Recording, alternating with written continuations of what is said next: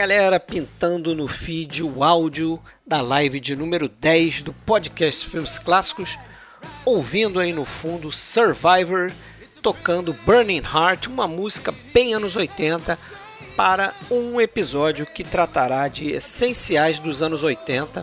Caso você esteja ouvindo aqui nosso episódio pela primeira vez, fique sabendo que a gente fez uma série de lives no YouTube elegendo aí filmes essenciais das décadas, começando na década de 20, e estamos aí chegando na publicação do áudio da live dos anos 80, mas a gente já terminou essa série no YouTube e aos poucos a gente vai postando aqui no feed de áudio.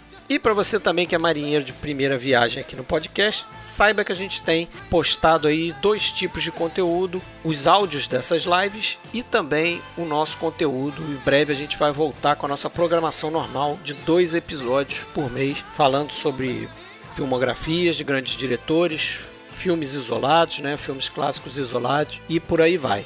E se você se perguntar se existe alguma lista que relaciona os filmes que a gente cita aí nessas lives dos essenciais, existe sim. Todas as lives produziram listas que a gente está postando no letterboxd.com. Procura a gente por lá, podcast Filmes Clássicos.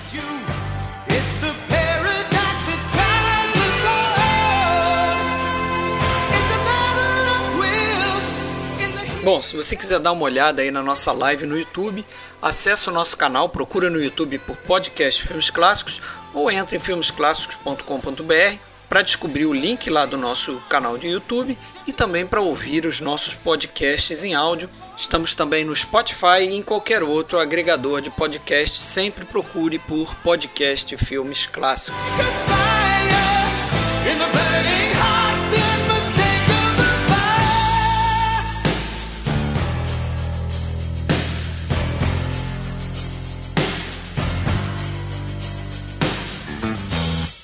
Fala galera, live número 10, chegamos à décima live aí do PFC.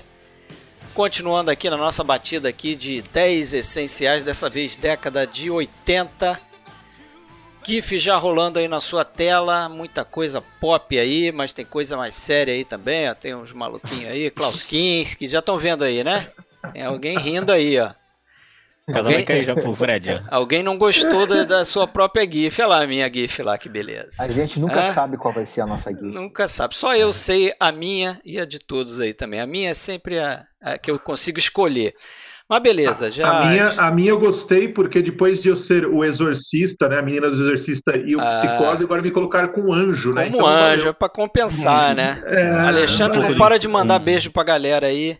E um eu pouco do ajeit... inferno e um pouco do céu, né, Rafael? Ajeitando meu, meu cabelo aí. Sérgio tá completamente perdido. E o Fábio tá ali, ó, puto das calças virando. E eu tô, e eu tô cheio de Oscar na, na bolsa. Cheio de Oscar. Vai ganhar mais ainda, hein? Mas então estamos aqui. Nossa, nossos rostos aparecendo aí. Sejam bem-vindos aqui, todos vocês. Fábio Roquembar, tudo bem, Fábio? Tudo Fala, bem. Lupa, Friozinho, galera aí. mas tá gostoso com uma live. Fiozinho bom, né? Pra ficar em casa, vendo uma live. Eu sou Fred Almeida, falo do Rio de Janeiro. Aqui à minha direita tá o Alexandre Cataldo, falando de Blumenau. Tudo bem, Alexandre? E aí, tudo bom? Tudo bom, pessoal? Bem-vindos. Bem-vindo ao pessoal que já está aí nos comentários. Obrigado pela presença.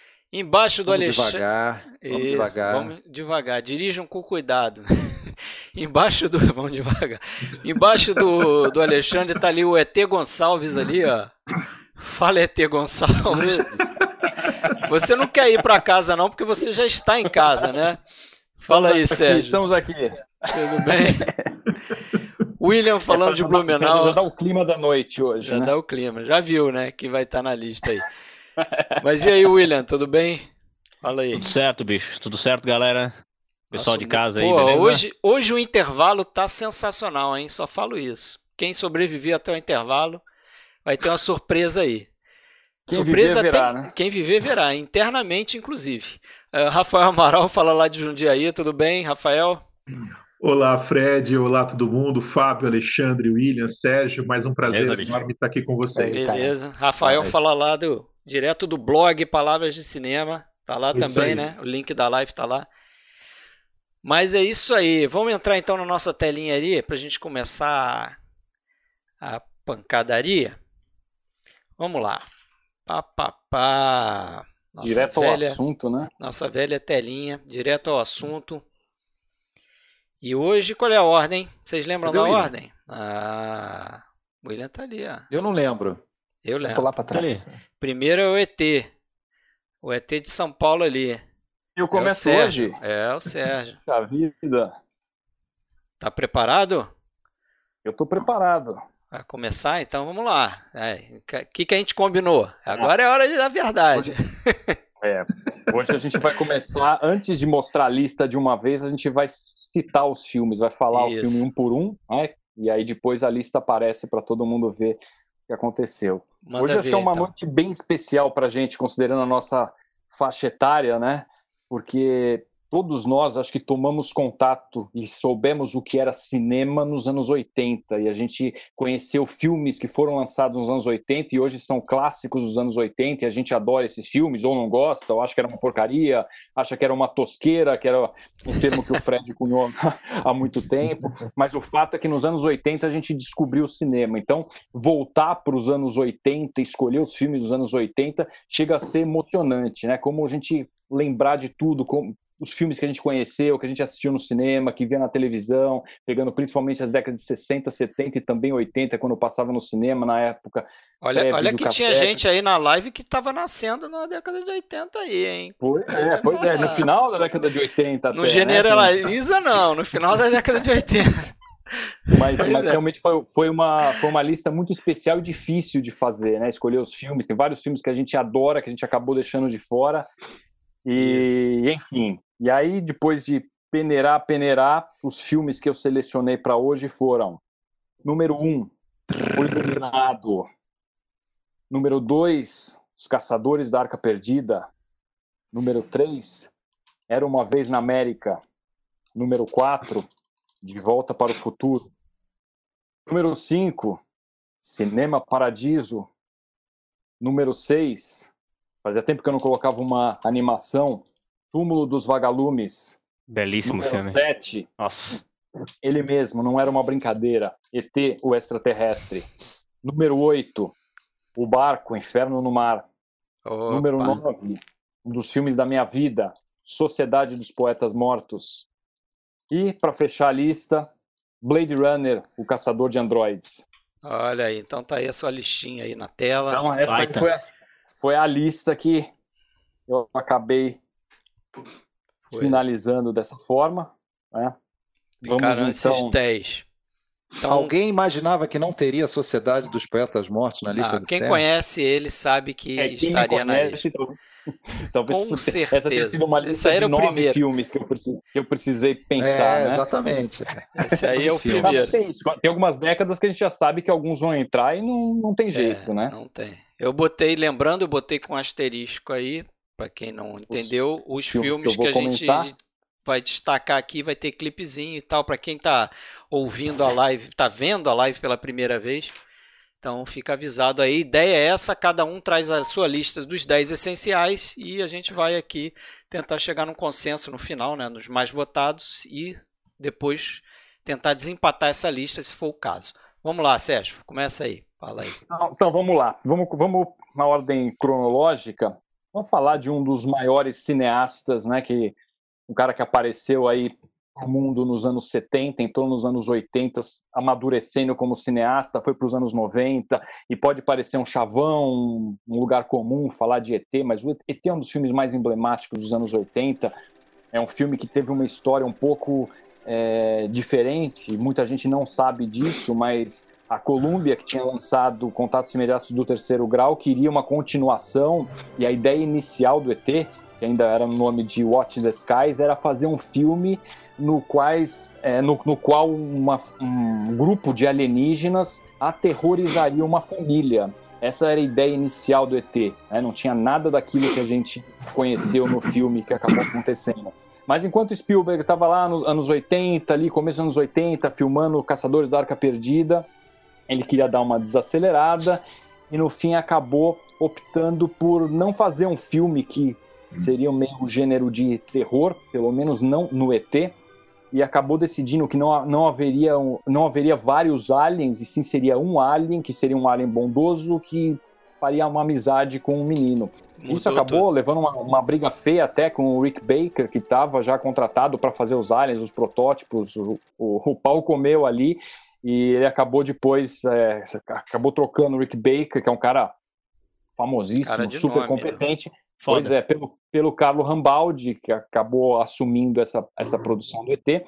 O roteiro, inicialmente. O Rambaldi é o cara que trabalhou no King Kong, né? Do, de King 76. Kong, exatamente. É. Isso. E, e, o roteiro foi rejeitado pela, pela Columbia Pictures porque achava que não tinha público para esse tipo de filme, parecia mais um filme estilo Disney. Eles acabaram rejeitando, o acordo foi feito com a Universal. E o roteiro, né, assinado pela Melissa Matheson, acabou caminhando daquele jeito que a gente conheceu. E só que a ideia da família ser, isso é uma coisa interessante, até uma curiosidade, a ideia da família ser aterrorizada não foi jogada fora. É que o outro, o lado negro da história do ET o Spielberg escreveu, né? E para quem não sabe, a história de Poltergeist é dele. Então, Poltergeist é o ET, o lado negro da história. É Depois, o ET um, um pouco, espiritual é, ali. Ó. Isso, e um pouco sobrou também para os Gremlins. Então, ele é produtor executivo, então a família aterrorizada veio de outra forma e não o ET. Bom, e falar do ET, é, as pessoas na época, né, nos, nos, anos 80, descobriram um estilo de filme que era para a família inteira. Era um filme protagonizado por crianças, até a câmera era colocada em nível do, dos olhos das crianças para tentar mostrar a visão das, das crianças. O rosto do professor na escola, por exemplo, nem aparece, alguma coisa meio como Tom e Jerry. E, Charlie Brown. Snoopy, isso, né? e, é, Pois é, e, e, é uma coisa que muitas vezes, quando a gente está assistindo, a gente não percebe isso, que a história está sendo vista pelos olhos das crianças, né? E é um filme apaixonante sobre todos os aspectos, né? Os efeitos especiais são convincentes ainda hoje, tirando a questão de computação gráfica que depois foi inserida no filme. Né? Montagem, fotografia, trilha sonora, uma das mais lindas compostas pelo John Williams é assim, é uma, é uma fábula, é uma fantasia, mas uma fantasia que ele traz a verossimilhança. Né? Então, assim, a gente acredita naquilo, aqui, aquilo é possível, o ET estaria realmente ali, e o que parte disso, o que passa, né, por que, que tem tanta veracidade? As próprias crianças é, elas tinham contato com ET na hora de filmar, elas não conheciam as pessoas que estavam animando o ET. Então, imagina, a Drew Barrymore tinha seis anos de idade e, curiosamente, o filme, para manter essa, essa magia, ele foi filmado em ordem cronológica, que é uma coisa difícil de ser feita, foi filmado em ordem cronológica. E o resultado foi aquilo que, que a gente conhece e que a gente acaba amando, mesmo com alguns furos de roteiro. Até hoje ninguém nunca explicou como que o ET ressuscita é, não, não tem muito sentido por que, que aquilo acontece. Você pode explicar de uma forma ou de outra o amor do menino, mas o fato é que o ET tinha morrido ali numa cena muito real, que até hoje ela dá um nó na garganta, né? Eu, aos oito anos, eu lembro da sensação de ver aquela sala de emergência, e aquilo era tão real que na sala de emergência tinham pessoas, médicos e pessoas que trabalhavam de verdade em serviço de emergência, né? Tamanha veracidade que ele quis passar para contar a história desse alienígena. É chocante ainda hoje, né? É ainda, é meio chocante. Ainda hoje, ainda hoje tem, tem algumas cenas de filmes que me arrepiam todas as vezes que eu vejo, né? O, o, final de Sociedade dos Poetas Mortos é uma dessa e a Demais. cena e a cena, né? A reação do Henry Thomas quando o ET ressuscita, é quando ele grita, ele percebe que o ET voltou. Só de falar já já dá para já, já arrepio, entendeu? Todas as vezes Demais, que eu vejo. Né? Todas as vezes que eu vejo, é, é um filme apaixonante, é apaixonante. É, não tinha como não fazer parte da minha lista, ET, o Extraterrestre de 82, de Steven Spielberg. E essa história começou, né, na verdade, nos anos 80, e nos anos 80 tinha um cara chamado Bob Gale, que um dia estava vendo o anuário, as fotos do anuário dos pais dele, é, e de repente ele teve uma ideia, ele disse, poxa, como teria sido se eu tivesse conhecido meus pais naquela época, né? E esse foi um embrião de um dos filmes mais fantásticos já feitos, que a gente não consegue classificar se é um filme, se é uma aventura, se é uma ficção científica, se é uma comédia, que tipo de filme é. É Até um drama, né? Poderia ser. Um drama, poderia ser um drama, por que não? O filme é com direção assinada por Robert Zemeckis em 1985, que é De Volta para o Futuro. Curiosamente, também a gente até comenta isso no podcast. A gente fez um podcast sobre a trilogia. Então, quem não tiver ouvido ainda, hoje eu só vou falar rapidamente do filme, mas a gente comentou os três filmes. É uma conversa bem legal que vale a pena ouvir.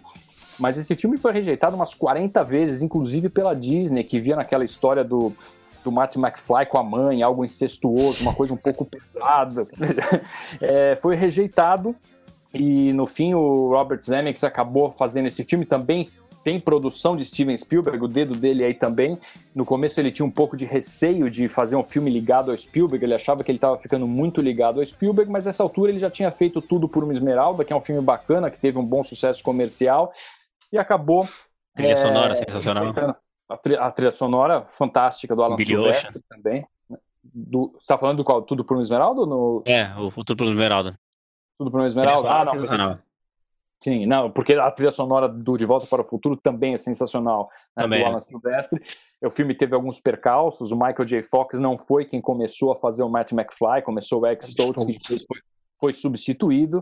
É, é, enfim, é, a gente comenta isso no podcast, mas eu, é, eu acho que é um filme perfeito. Ele é, ele é impecável em todos os sentidos. É, ele te emociona, ele tem ação, ele tem humor, é, a história é fantástica, a gente fica. Toda vez que eu assisto, eu fico pensando o que teria acontecido quando volta, quando vai de novo, a linha do tempo, ele faz você pensar nessa brincadeira de, de viagem ao tempo, né? E leva isso de uma forma bem humorada, porém séria, né? Enfim, eu acho que é um filme impecável, um dos maiores clássicos do, dos anos 80. A gente, a gente conversa sobre isso também no, no podcast, que é um filme que, que entrou na história do cinema, realmente. Acho que é o maior sucesso do Robert Zemeckis. Ele tem algumas produções bem legais também. É, Tudo Promisnado eu já falei, Uma Salada para Roger Rabbit, eu acho que é um filme delicioso também, mas igual De Volta para o Futuro, realmente não tem. Né? E aí, como não fazia tempo já que eu não colocava animações, mas não por isso, é porque realmente esse filme merece é, figurar numa lista dos, dos, anos 80, na verdade eu fiquei em dúvida se eu ia colocar Túmulo dos Vagalumes ou Meu Vizinho Totoro ou Meu Amigo Totoro. É, é uma animação japonesa para quem não conhece. É, o crítico Roger Ebert ele afirmou que Túmulo dos Vagalumes é um dos melhores filmes que retratam guerra já feitos. Você fala, puxa, mas é uma animação? É uma animação, não é uma animação para crianças, né? Muito é uma animação até filme. Muito, é muito ah, triste. No começo coração, se, se debulharam em lágrimas ao assistir esse filme. Esse filme é dirigido pelo Isao Takahata e produzido pelos estúdios Ghibli. Alguns pronunciam Ghibli, parece que os japoneses chamam de Ghibli. A gente acaba usando a, a pronúncia italiana, né, de Ghibli, mas é uma palavra com origem árabe, na verdade, enfim. O, que eu não sabia é que tanto o Hayao Miyazaki quanto o Isao Takahata eles haviam feito, não sei se vocês lembram, mas no início dos anos 80, pelo menos aqui em São Paulo, o SBT, na época TVS, passou duas séries de animações. Uma era de um menino chamado Marco, que tinha um macaquinho e, e procurava a mãe, era uma história um pouco, Sim. Um pouco dramática. Vocês lembram disso? Marco? Uhum. Pois é. Lembro, eu lembro. Eu lembro do eu lembro Gênio disso. Maluco. E do Dom Draco. Marco.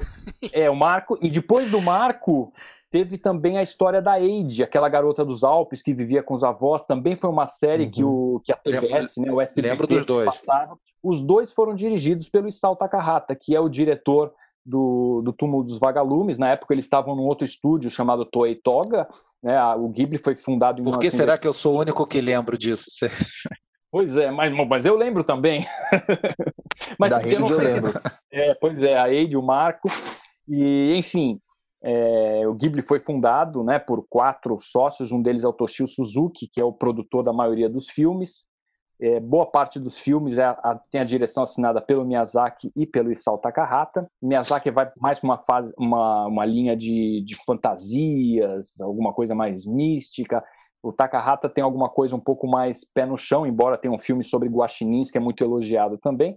Mas o fato é que, chegando então em 1988, o estúdio resolveu lançar e eles não apostavam em nenhum desses filmes. Os dois filmes são de 88, tanto o Túmulo dos Vagalumes quanto o Meu Vizinho Totoro. Eles lançaram juntos porque eles achavam que nenhum deles ia pegar muito, né?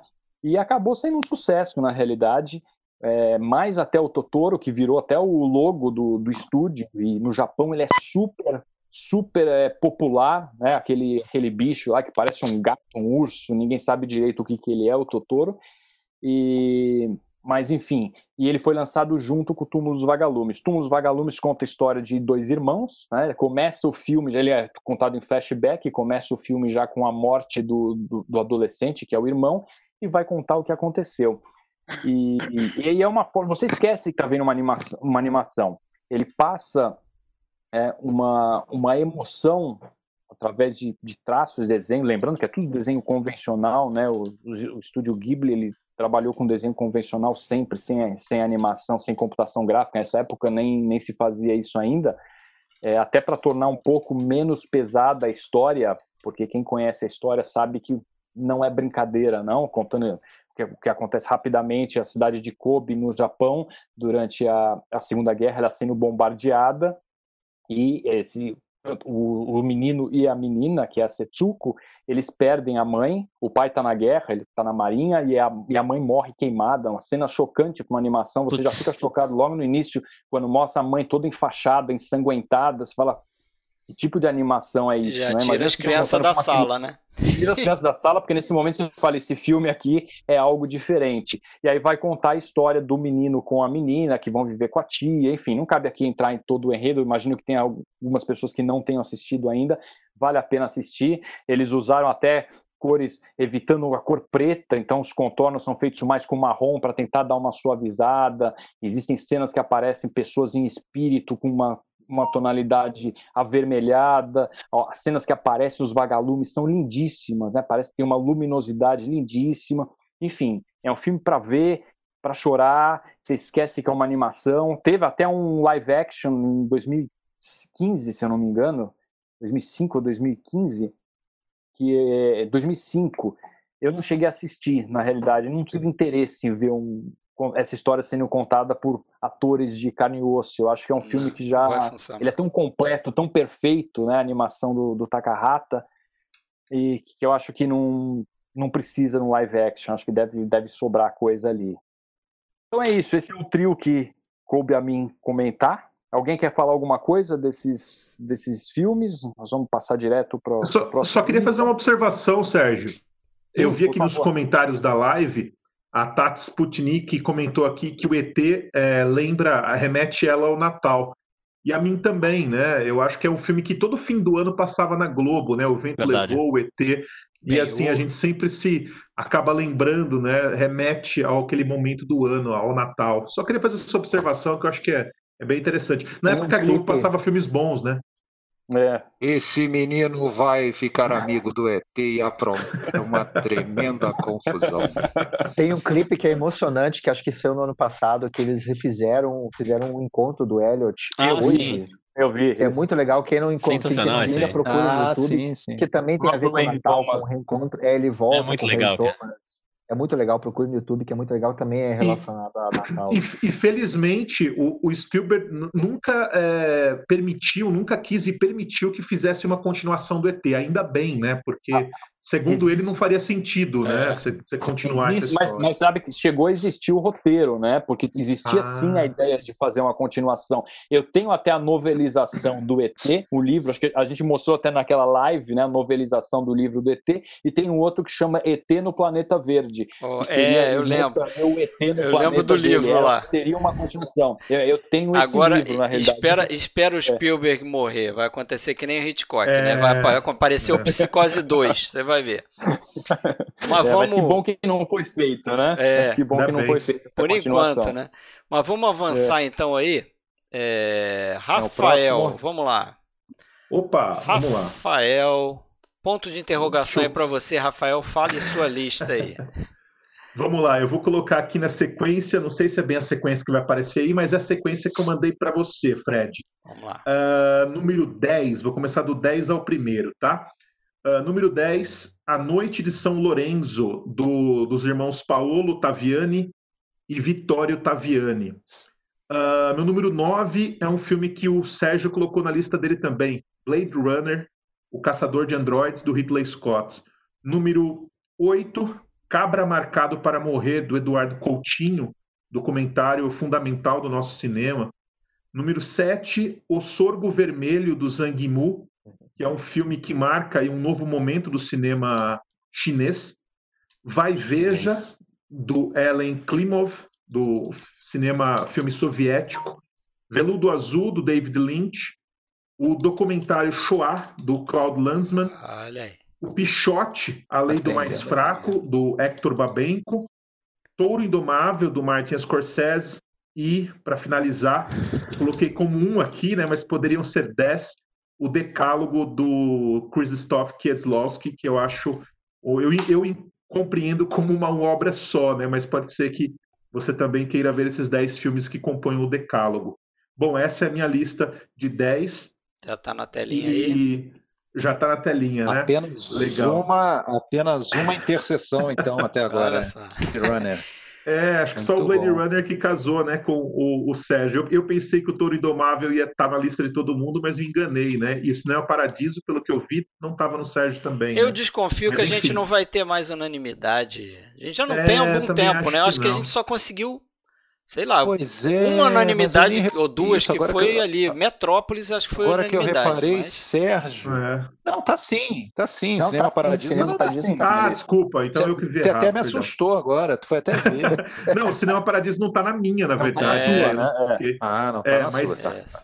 Bom, mas daqui a pouco a gente vê unanimidade é burra, né? Enfim. Isso. Vamos lá. Saudoso Nelson ah, Rodrigues.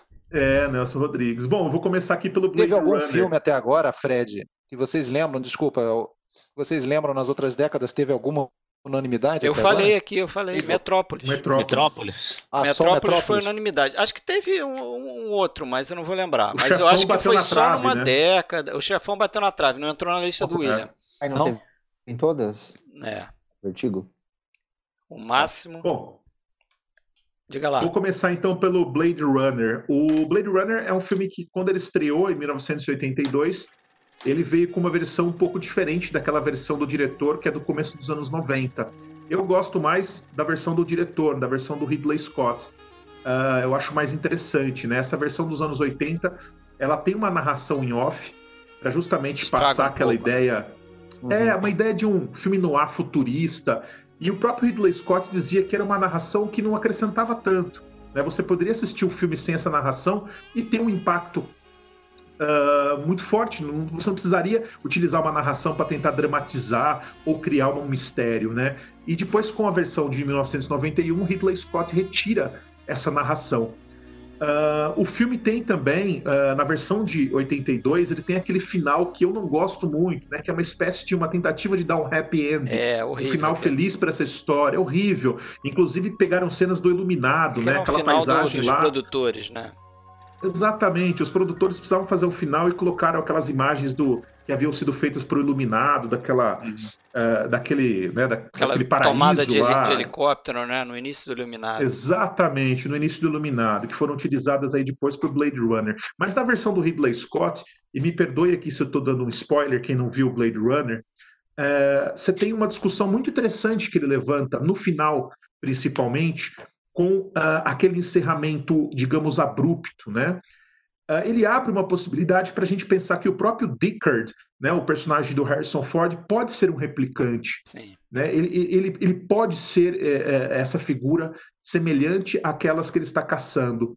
O filme ele é sombrio, ele não é, ao contrário do que muita gente pensa e muita gente, eu acho que ao contrário do que os produtores desejavam, ele não é um filme é um sci-fi de ação, né, de perseguição. Ele é um sci-fi reflexivo, traz questões muito uh, interessantes, né? Eu acho que alguém aqui disse na live passada, né, que o sci-fi ele é reflexão mesmo, né? O sci-fi não é fanta necessariamente fantasia, né? Ele é filosofia.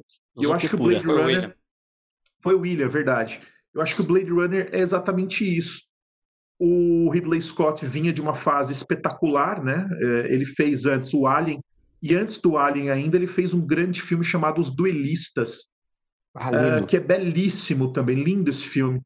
E é inacreditável né, que um diretor que fez três grandes filmes, talvez três obras-primas no início da carreira, recentemente só faz porcaria. Né? Faz muito tempo que eu não vejo um filme bom do Ridley Scott. Faz Perdeu muito tempo mesmo. mesmo Acho que É, eu acho que desde o Gangster eu não vejo um filme bom do Ridley Scott, né? Porque ele só fez uma, uma enxurrada de, de, de tranqueira. Mas enfim, né? Ele tem esse início de carreira para nos brindar aí. E um desses filmes é memorável, é um filmaço chamado Blade Runner. E quando saiu a continuação, Blade Runner 2049, eu fiquei com medo de assistir. Eu falei, meu Deus, será que vai acontecer alguma coisa? Mas felizmente tiraram o Ridley Scott da direção, ele só assina como produtor. Melhor coisa que fizeram. O diretor é bom, né? Denis o Denis Villeneuve. Villeneuve. É, Eu, eu gostei muito. E eu gostei eu também. gostei muito, foi uma feliz Gostei, gostei. surpresa. Eu acho que não ofende o original, não, ofende o Não, primeiro. homenageia o primeiro, Homenageia, faz uma coisa é. nova, traz uma outra camada, eu gostei bastante. Exatamente. É muito Rafael. bom 2049. Oi. Uma coisa que eu acho, eu, eu, eu também estava muito preocupado com isso.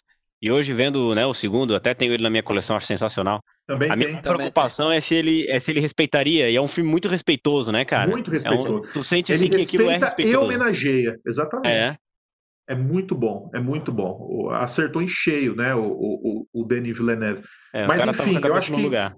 Exato, exatamente. Mas eu acho que o Blade Runner é isso, né? É um filme é, que a gente assiste tantas e tantas vezes e a gente sempre fica maravilhado, né? Pela, coleção de coisas e também eu acho que foi um acerto o Harrison Ford como o Dickard. Eu acho que ele faz muito bem esse papel. O Harrison Ford acho que é um ator de momentos, né? É, ele tem bons momentos. é, a Testemunha, que é dessa década, também tem um excelente momento do Harrison Ford. Enfim. O próximo aqui que eu vou comentar é o Vai e Veja, né? Que é um filme de guerra. Quem não viu, veja, Veja. né? Vai e veja Vai veja. com, com, com rapidez, né? O Alan Klimov, o diretor desse filme, ele tem uma filmografia. é, esse é o, mais, o filme mais conhecido dele e certamente é o melhor. Mas ele tem uma filmografia muito interessante também além desse filme. Ele fez outros grandes filmes também. Que eu acho que quem não viu vale dar uma procurada aí e buscar isso. O Vai e Veja ele me marca muito porque ele não é um filme eh, exatamente no qual os personagens ou a personagem principal, que é aquele garoto, né? Eles têm um objetivo de ultrapassar um obstáculo ou vencer algo, ou um soldado Ryan procurando um outro. Não, não existe. Eu acho que a, grandeza desse filme é justamente por ser uma obra de arte ah, no seu sentido físico, é colocar você no interior da guerra, é te lançar por meio desses planos, sequências diversos, né, planos extraordinários no interior desse conflito desalmado, ah, em que você sente realmente a sujeira passando pelo corpo daquelas pessoas, e você sente realmente a brutalidade, toda a, a, a, a destruição que a guerra pode promover, né? E o filme ele é repleto, né? Repleto de sequências extraordinárias, né? A gente viu aí no clipe essa sequência da menina dançando, tem a sequência ali do, dos tiros, né? Na frente daquela vaca, daquele animal caído no pasto, tem aquela sequência final onde as pessoas estão presas no interior daquele uh, daquele estaleiro, daquele, da- daquele espaço, daquela grande casa ali. Uh, e eu acho que eh, a grandeza é justamente essa, é colocar a gente dentro de uma dentro da guerra, né? É sentir você vivenciar aquilo uh, no sentido uh, muito pleno, não como se fosse uma coisa boa, claro, mas uh, colocando você face àquilo que está acontecendo. Eu acho que essa é a grande a- a grande sacada desse filme. Acho que poucos filmes de guerra conseguem fazer a gente sentir tanto esse calor do momento. Ah, e sem mocinhos e bandidos, né? Acho que a guerra não tem isso, né? É tu- tudo uma, uma junção de, de, de problemas ali que vão se sucedendo. Ah, antes de falar do Veludo Azul, estou passando na lista aqui, queria mandar um abraço para o Hugo, que está assistindo a live. Hugo Ele havia Harris. comentado lá na Hugo Harris, lá na minha página, é, falou, poxa, tem que ter o Shoah na lista de alguém. Eu falei, bom, então você espera, porque o Shoah, que é provavelmente o maior filme já feito sobre o Holocausto, estará na minha lista, né? E ele está aqui, o Shoah, quem não viu também, é um documentário lembrança, longo, muito longo, mas Nove é belíssimo. horas. É nove horas de documentário, mas é lindo, é, é incrível esse documentário. E para A terminar, gente se diverte, a gente só um- É, a gente se falar. diverte durante a semana toda com, a- com, com a- com as sugestões dos amigos, né? É verdade. Coloca isso. É verdade. O que o pessoal não sabe é que a gente já manda isso no domingo. Então amanhã a gente já vai mandar os Tem anos 90 pro. Fred. Não adianta vier de cornetar. depois disso, já Mas era. agora vai chover, vai chover. É É, indicação agora de noite aí na madrugada, para os anos 90. E por fim, o meu, meu último que eu vou comentar aqui é um filme especial também, é um filme do coração, que é o Veludo Azul. Eu acho, né, ao contrário, é, ao contrário de muita gente que acha é, o Mulholland Drive o melhor do Lynch, ou, enfim, algum outro que ele fez, que ele fez vários, poucos filmes, mas grandes filmes, eu acho o Veludo Azul o melhor filme dele. Eu acho que o Veludo Azul Nossa. ele tem uma característica que vai passar por todos os, ou quase todos os filmes do Lynch, né? E é essa demolição, que é essa crítica à sociedade americana, né? E o, o Veludo Azul, ele é, de certa forma, o embrião da série, da grande série Twin Peaks. A gente já vê várias características que estarão em Twin Peaks, a gente já enxerga em Veludo Azul, a começar por essa crítica a essa sociedade que se vende como uma sociedade bonitinha, perfeitinha, né? a sociedade guardada pelos policiais e pelos uh, bombeiros, né? aquela sociedade que mais parece uma propaganda, uh, mas que esconde no seu submundo, né? E isso é representado no início do filme por aquela tomada em que a câmera se dirige uh, no fundo mesmo, né? Abaixo da, da grama e a gente eh, vai para o submundo, onde estão ali as formigas, onde é. estão os insetos. Estão, já diz o que, que ele vai tratar no filme ali. Exatamente, né? É isso que está no submundo. E esse filme é um filme que vai lançar a gente no submundo. E tem aqui uma grande homenagem ao o Buñuel. Né? A questão da orelha, orelha. em decomposição, com aquelas formigas, é uma homenagem clara à mão com as formigas do filme Um Cão Andaluz, né? o, o, o marco surrealista do Buñuel e do Dali. É, é um, o Lynch, quem conhece a carreira dele, sabe que ele é um diretor que se lança muito... Não só isso também, né? Tem gente que identifica naquele movimento de câmera ali, até passou no clipe aqui, ele se aproximando da, da orelha, é, como se fosse é, entrando. É claro que a gente só tem a orelha ali no chão. Sim. Mas é como se ele estivesse entrando na mente, na cabeça. Então é como, como se ele estivesse entrando num sonho a partir dali, né? Isso é, eu tenho uma, uma. Eu tive aula com um professor que de. Agora eu vou esquecer o nome da matéria, cara. Mas a, a, acho que análise do filme era o nome da matéria. E ele traçava um, um paralelo entre os quatro filmes do David Lynch, né, nesse sentido que ele foi meio que tentando se aperfeiçoar numa ideia que ele tinha, que eu acho que ele alcança lá no, no Cidade dos Sonhos. E ele começa com Veludo Azul. E aí ele passa por Os Últimos Dias de Laura Palmer, passa pelo Estrada Perdida. Estrada e aí ele, ele consegue o auge, na minha opinião, no Cidade dos Sonhos, que é essa ideia que ele tinha de, de trabalhar é, com esse Eu acho o, o, Cidade dos Sonhos uma obra-prima também, certamente estará na minha lista dos anos 2000, mas eu, eu, eu acho que o Veludo Azul tem uma relação muito pessoal, né? Eu acho que é um, eu vi antes o filme e foi crescendo na minha avaliação, e, e, e o Lynch é um diretor que surrealista de certa forma, Sim, né? Ele total. tem, ele traz essas questões, né? Aqui o estopim de, de uma investigação policial, né? Para quem não viu o Veludo Azul, ele conta a história de um rapaz que o pai tem um AVC, fica hospitalizado. Um dia ele está indo visitar o pai e ele encontra uma orelha em decomposição. Ele, ele pega a orelha, guarda a orelha, né?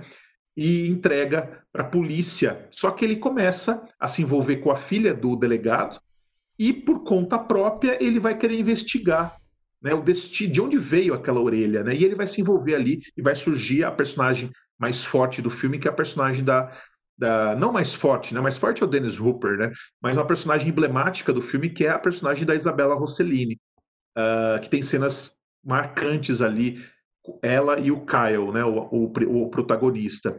Uh, e só para terminar, a orelha é o estopim, né? Do, de tudo que vai ocorrer depois e é o estopim daquela sociedade que vai ser uh, revelada, a verdadeira sociedade, né? a sociedade do submundo que existe naquela cidade.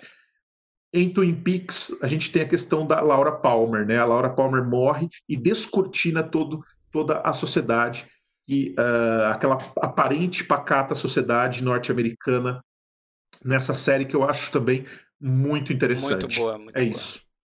Beleza. Vamos ver a parcial então aí, rapidinho, né? Eu acho que é a primeira vez que acontece isso, vocês vão ver na tela aí. É, a sequência que teve Sérgio, depois Rafael, gerou uma única coincidência que é o Blade Runner. Né? Legal, então, legal. Você... Nove filmes na lista. Isso, você tem lá o Blade Runner com dois e um monte lá certo? Uns 18 com Campeonato Brasileiro, né? Foi até difícil. Campeonato Brasileiro, todo mundo empatado ali. Foi até difícil de colocar essa lista da primeira aí. rodada. É, até com o cavalo paraguai aí. Opa! Foi até difícil de colocar esse quadrado aí. Eu tive que apertar ali a tabela para ele entrar direitinho. Mas tá aí. Essa é a nossa live. Esse aí, pessoal que está assistindo. Fala aí. Fred, vamos fazer um agradecimento vamos. reforçado aí que estamos chegando a 100. 100, ó. Para mim já tá aparecendo 100 aqui, ó. Aê. também. 100 pessoas assistindo. Primeira beleza. vez, aí. Muito bem. Na décima a gente já atingiu 100, hein? Que beleza. Vem aqui. Vamos fazer um brinde, uma projeção um aí. 100 aí, ó. Fazer uma projeção geométrica aí para parada, para a live. Mas beleza. Vamos então pro William. William, ponto Pá. de interrogação aí para você. Fala a sua listinha aí. Minha lista dos anos 80. Fala, William. Paris, Texas, Boa. do Wim Wenders. Hum. O Sacrifício, Andrei Tarkovsky. Blade Runner, Ridley Scott. Boa. O Iluminado? Stanley Kubrick. Amadeus, Milos Forman, um dos meus diretores favoritos da vida. Veludo Azul, oh. do Lynch. Agora Conta comigo. com dois. Do Rob Reiner. É, Toro Indomável, do Scorsese. Fanny Alexander, do Ingmar Bergman. E Cinema Paradiso, do Tornatore. Aê. Dificílima essa lista Difícil. aí. Difícil, lista já na tela aí, para vocês. Difícil, hein? Difícil, cara. Difícil demais. Eu, eu, queria só comentar uma coisinha antes de falar dos meus filmes, que é durante a semana a gente foi bombardeado, até tiraram sarro aí dessa coisa, né, de que a gente ia deixar a nostalgia dominar. Eu acho que o mais legal de fazer essa lista é perceber que muita coisa, tu tens uma uma memória afetiva até com aquilo, e depois tu fica adulto, tu acaba refinando, né, o teu, vamos dizer, o teu paladar de cinéfilo e acaba percebendo que aquelas coisas todas têm uma qualidade sublime, né? O Sérgio bem falou de ET, falou de Volta para o Futuro, né? Que é um filme que tem um roteiro muito bem é, amarrado, sensacional. É muito legal chegar, sei lá, passar duas, 20, passar 20 anos e olhar aquilo e perceber que aquilo tem uma qualidade de cinemão, assim. Então, enfim, muito legal, né? É, vamos ver aqui. Eu vou falar sobre. Eu vou falar aqui na ordem que o, que o Fred colocou para mim. Vou falar então de Fanny Alexander. Beleza. Fanny Alexander, pô, tinha que estar, tá, né? Porque esse é o testamento do Ingmar Bergman, né, cara? Tarkovsky. Filme, sens... é, filme sensacional e acho que é um filme que eu não sei se é intencional, mas ele junta uma série de elementos dentro dessa mitologia, dessa tapeçaria bergmaniana, é, o questionamento a Deus, essa coisa o questionamento, né, da fé, essa esse contraste de uma família que é extremamente calorosa, amorosa, para um cenário frio, sem cortinas e, e né, em quase um tom é, monocromático. É, ele é, na verdade, um filme ele é condensado de uma série, né, de uma série para televisão que o Bergman fez, que quem não teve a oportunidade de assistir ainda recomendo, é mais de quatro horas, se não me engano, não lembro agora. É quase cinco, eu acho. É, Quase cinco, né? Cinco horas, é. É, mas é muito legal, cara, é muito bonito. Tem vontade cada vez mais, pelo menos eu, né? O Bergman é um diretor que eu identifico demais. Tem cada vez mais vontade de adentrar nesse mundo e assistir a série de TV, muito, muito legal. É, para quem nunca assistiu, eu acho que, bom, acho que não preciso falar sinopse desse filme, né? Todo mundo tá vendo essa live deve ter visto esse filme aí. Esse filme é sensacional, é o último filme do Bergman pro cinema. E, pô, tinha que estar tá na minha lista, porque Canto é um filme sensacional. Dele, né? É legal, né, William? Ele, ele fala também aquela coisa de. Ele lamenta o descaso com a arte, né? Que é uma coisa que ele vai fazer lá no Paixão de Ana também. Maravilhoso é, filme. Que o pai ali ele é voltado para o teatro, ele, ele, ele, ele faz um olhar nostálgico e triste pro, pro, pro destino da arte, aquela família, como isso vai, vai levando a família junto para baixo quando o, o próprio teatro começa a ser esquecido. Ele lamenta isso também ao longo da carreira dele, é uma coisa muito lamenta. legal que ele sempre vai recuperando. E, é, e é legal, Fábio, que que o Bergman, ele é um tipo de diretor tão, acho que tão visceral, que a filmografia dele caminha muito entrelaçada com a vida pessoal dele mesmo, né? Que quem já leu as biografias dele, né, o Lanterna Mágica que ele escreveu em 87, tem uma biografia uma biografia film, né, filmográfica muito interessante, quem, quem tiver interesse em ler, que é Imagens, lançado em 97, que é ele falando sobre os filmes dele. É o, é o mestre falando dos filmes dele, né, cara? Sensacional. E, uhum. e Fanny Alexander, uhum. é claro que o. É claro que o Bergman sempre botou elementos biográficos nos seus filmes, mas Fanny Alexander acho que é o filme que mais tem passagens mesmo da vida dele, assim. Você vai lendo essas biografias, coisas que ele conta e de repente tu fica frente a frente com esse filme e, e tu começa a identificar essas coisas, sabe? É, eu acho um filme sensacional, um filme belíssimo, uma fotografia. Além daquela cena em que ele bota aquele projetor, que as crianças começam a ver o projetor, que também é uma homenagem. Encantadas, né? Encantadas e tal. Ah, Tem um documentário, cara, muito é algo, interessante. Algo bem biográfico esse negócio do projetor, né? Ele Sim, da, da lanterna mágica. Criancinha lá, ele, né? Ficava preso no armário. Todo na foto é. pra ganhar aquele até que o irmão dele é que ganhou, né? Ele ficou. É, trocou ele soldadinho, soldadinho, de chumbo, de chumbo. né? Trocou é. soldadinho de chumbo Isso. com o irmão e pegou é. o projetor. Agora, se, se, você me permite falar um negócio, William, eu adoro claro. esse filme e a versão, a versão para TV, eu acho que até é difícil comparar com o filme para cinema, mas a versão para TV eu acho que ela só aumenta o, o prazer quando você gosta do, com certeza. você gostar do filme. Não, não é daquelas que enche linguiça e não, não acrescenta não. nada. Desenvolve melhor várias sub, subplots ali. Uhum. Agora, a minha única, meu único ponto assim desse do, do, do Fanny Alexander é que, como testamento do Bergman, que você bem colocou, faltam ali os principais da trupe dele, né? Ah, sim, cara. Ele viu, mano. atrizes principais, a não, ser a, a não ser a, a não ser a Harriet Anderson, mas o Bjorn faz um papel tá até lá. pequeno. O Bjorn tá, lá. tá, mas o Ele Max faz não. uma bela homenagem, né? É. Ele faz uma bela homenagem pro Gunnar Bjornstrand, né? É que o Max já tinha brigado é. com ele. Eu acho que é o último filme já dele, tinha. inclusive. É, o Max já tinha brigado. Você não tem Bibi Anderson, você não tem Liv é. você não tem. Eu li uma, é... eu li uma entrevista da Liv Ullman, no qual ela disse que um dos grandes arrependimentos dela foi não ter feito esse filme. Né, que ela, é, acho que ela deveria interpretar o papel da mãe dos meninos, alguma coisa assim. É, e ela disse que um dos grandes arrependimentos da carreira dela foi não ter embarcado nessa, nesse, nesse filme. Na época, não, não me lembro por que ela não, não pôde, mas ela disse que é um dos grandes arrependimentos dela. Filmaço, cara. Sim. Bom, falando então, né? É, indo pro próximo filme, é, acho que propício já emendar de cara o sacrifício, porque o sacrifício tem. tem acho que é o, é o, filme Batmaniano do Tarkovsky, né, cara? Pô, Inclusive tem com ali, Erland, né? Tem até o é, ator ali. Não, você tem aquele cenário, né? Que é filmado ali, é próximo até da Ilha de Faro. Você tem o Elan Josephson, que foi um, um, dos principais colaboradores do Bergman e amigo pessoal do cara. Alan Edval também fez vários filmes do, do Bergman, inclusive tá em Fanny Alexander. Tá em Fanny Alexander. E, e quem é o fotógrafo desse filme é ninguém menos que o Sven Kvist, né, cara? Pô, os olhos cara. do Bergman durante quase toda a carreira do cara, né? Cara, é... o Fred me incumbiu de falar desse filme aí. E eu tenho que dizer que é por mais que tu tenhas um certo esmero em dominar tua língua nativa, teu idioma, é muito difícil verbalizar um filme como Sacrifício, né, cara? Eu acho que é mais fácil tu verbalizar as sensações que tu tem assistindo ele do que ele de fato, né? E para mim, na, na, na, minha opinião, ele tem uma das maiores, uma das melhores aberturas de um filme da história do cinema, assim, acho sensacional aqueles créditos, enquanto é, vai passando, vai, parece que a câmera vai estudando, né? Aquele quadro do Leonardo da Vinci, que é a Adoração dos Magos, ante o, o recém-nascimento de Cristo, né?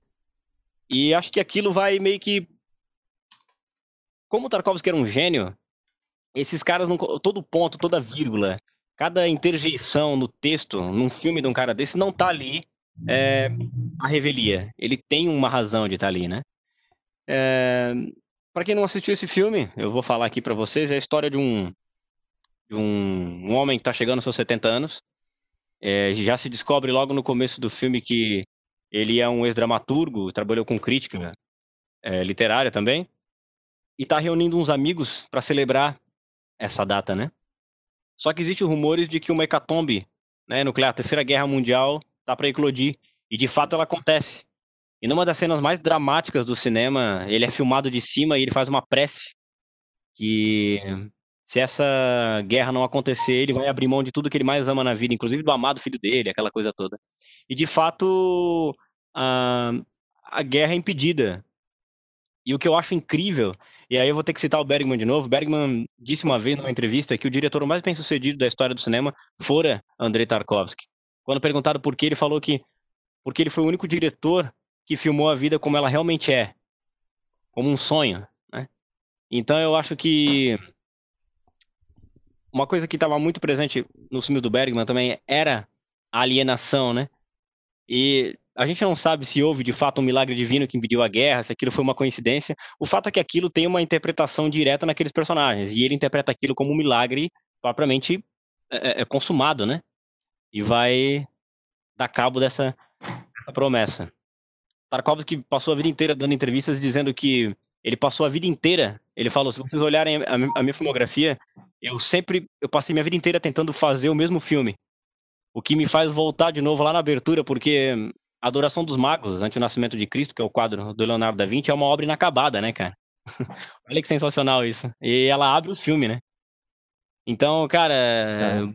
foi o último filme do, do Tarkovsky pode ser também dito, visto como um, um testamento dele. Acho um filme sensacional, de experiência única, belamente fotografado. Meu Deus, belamente fotografado. A cena final, que é quando ele vai, ele vai se retirar e aquela casa tá pegando fogo, aquele lugar parece meio que um sonho aquilo. Enfim, esse filme é uma experiência, cara. E tinha que estar tá na minha lista porque, poxa, alguns dizem que é a obra máxima do Tarkovsky. Deve ser mesmo, não duvido. É, meu favorito é Solaris, mas eu, eu adoro também. Sacrifício, acho um filmaço e é aquele filme que cada vez que eu vejo, eu. Aliás, cada vez que eu assisto, eu percebo uma coisa que eu não tinha percebido antes, e aquilo agrega no meu, no meu imaginário com aquele filme, sabe? O Sacrifício, o último filme Tarkovsky, um baita filmaço. Não sei se vocês têm alguma coisa para acrescentar aí. Não, acho um filmaço também. Baita, né?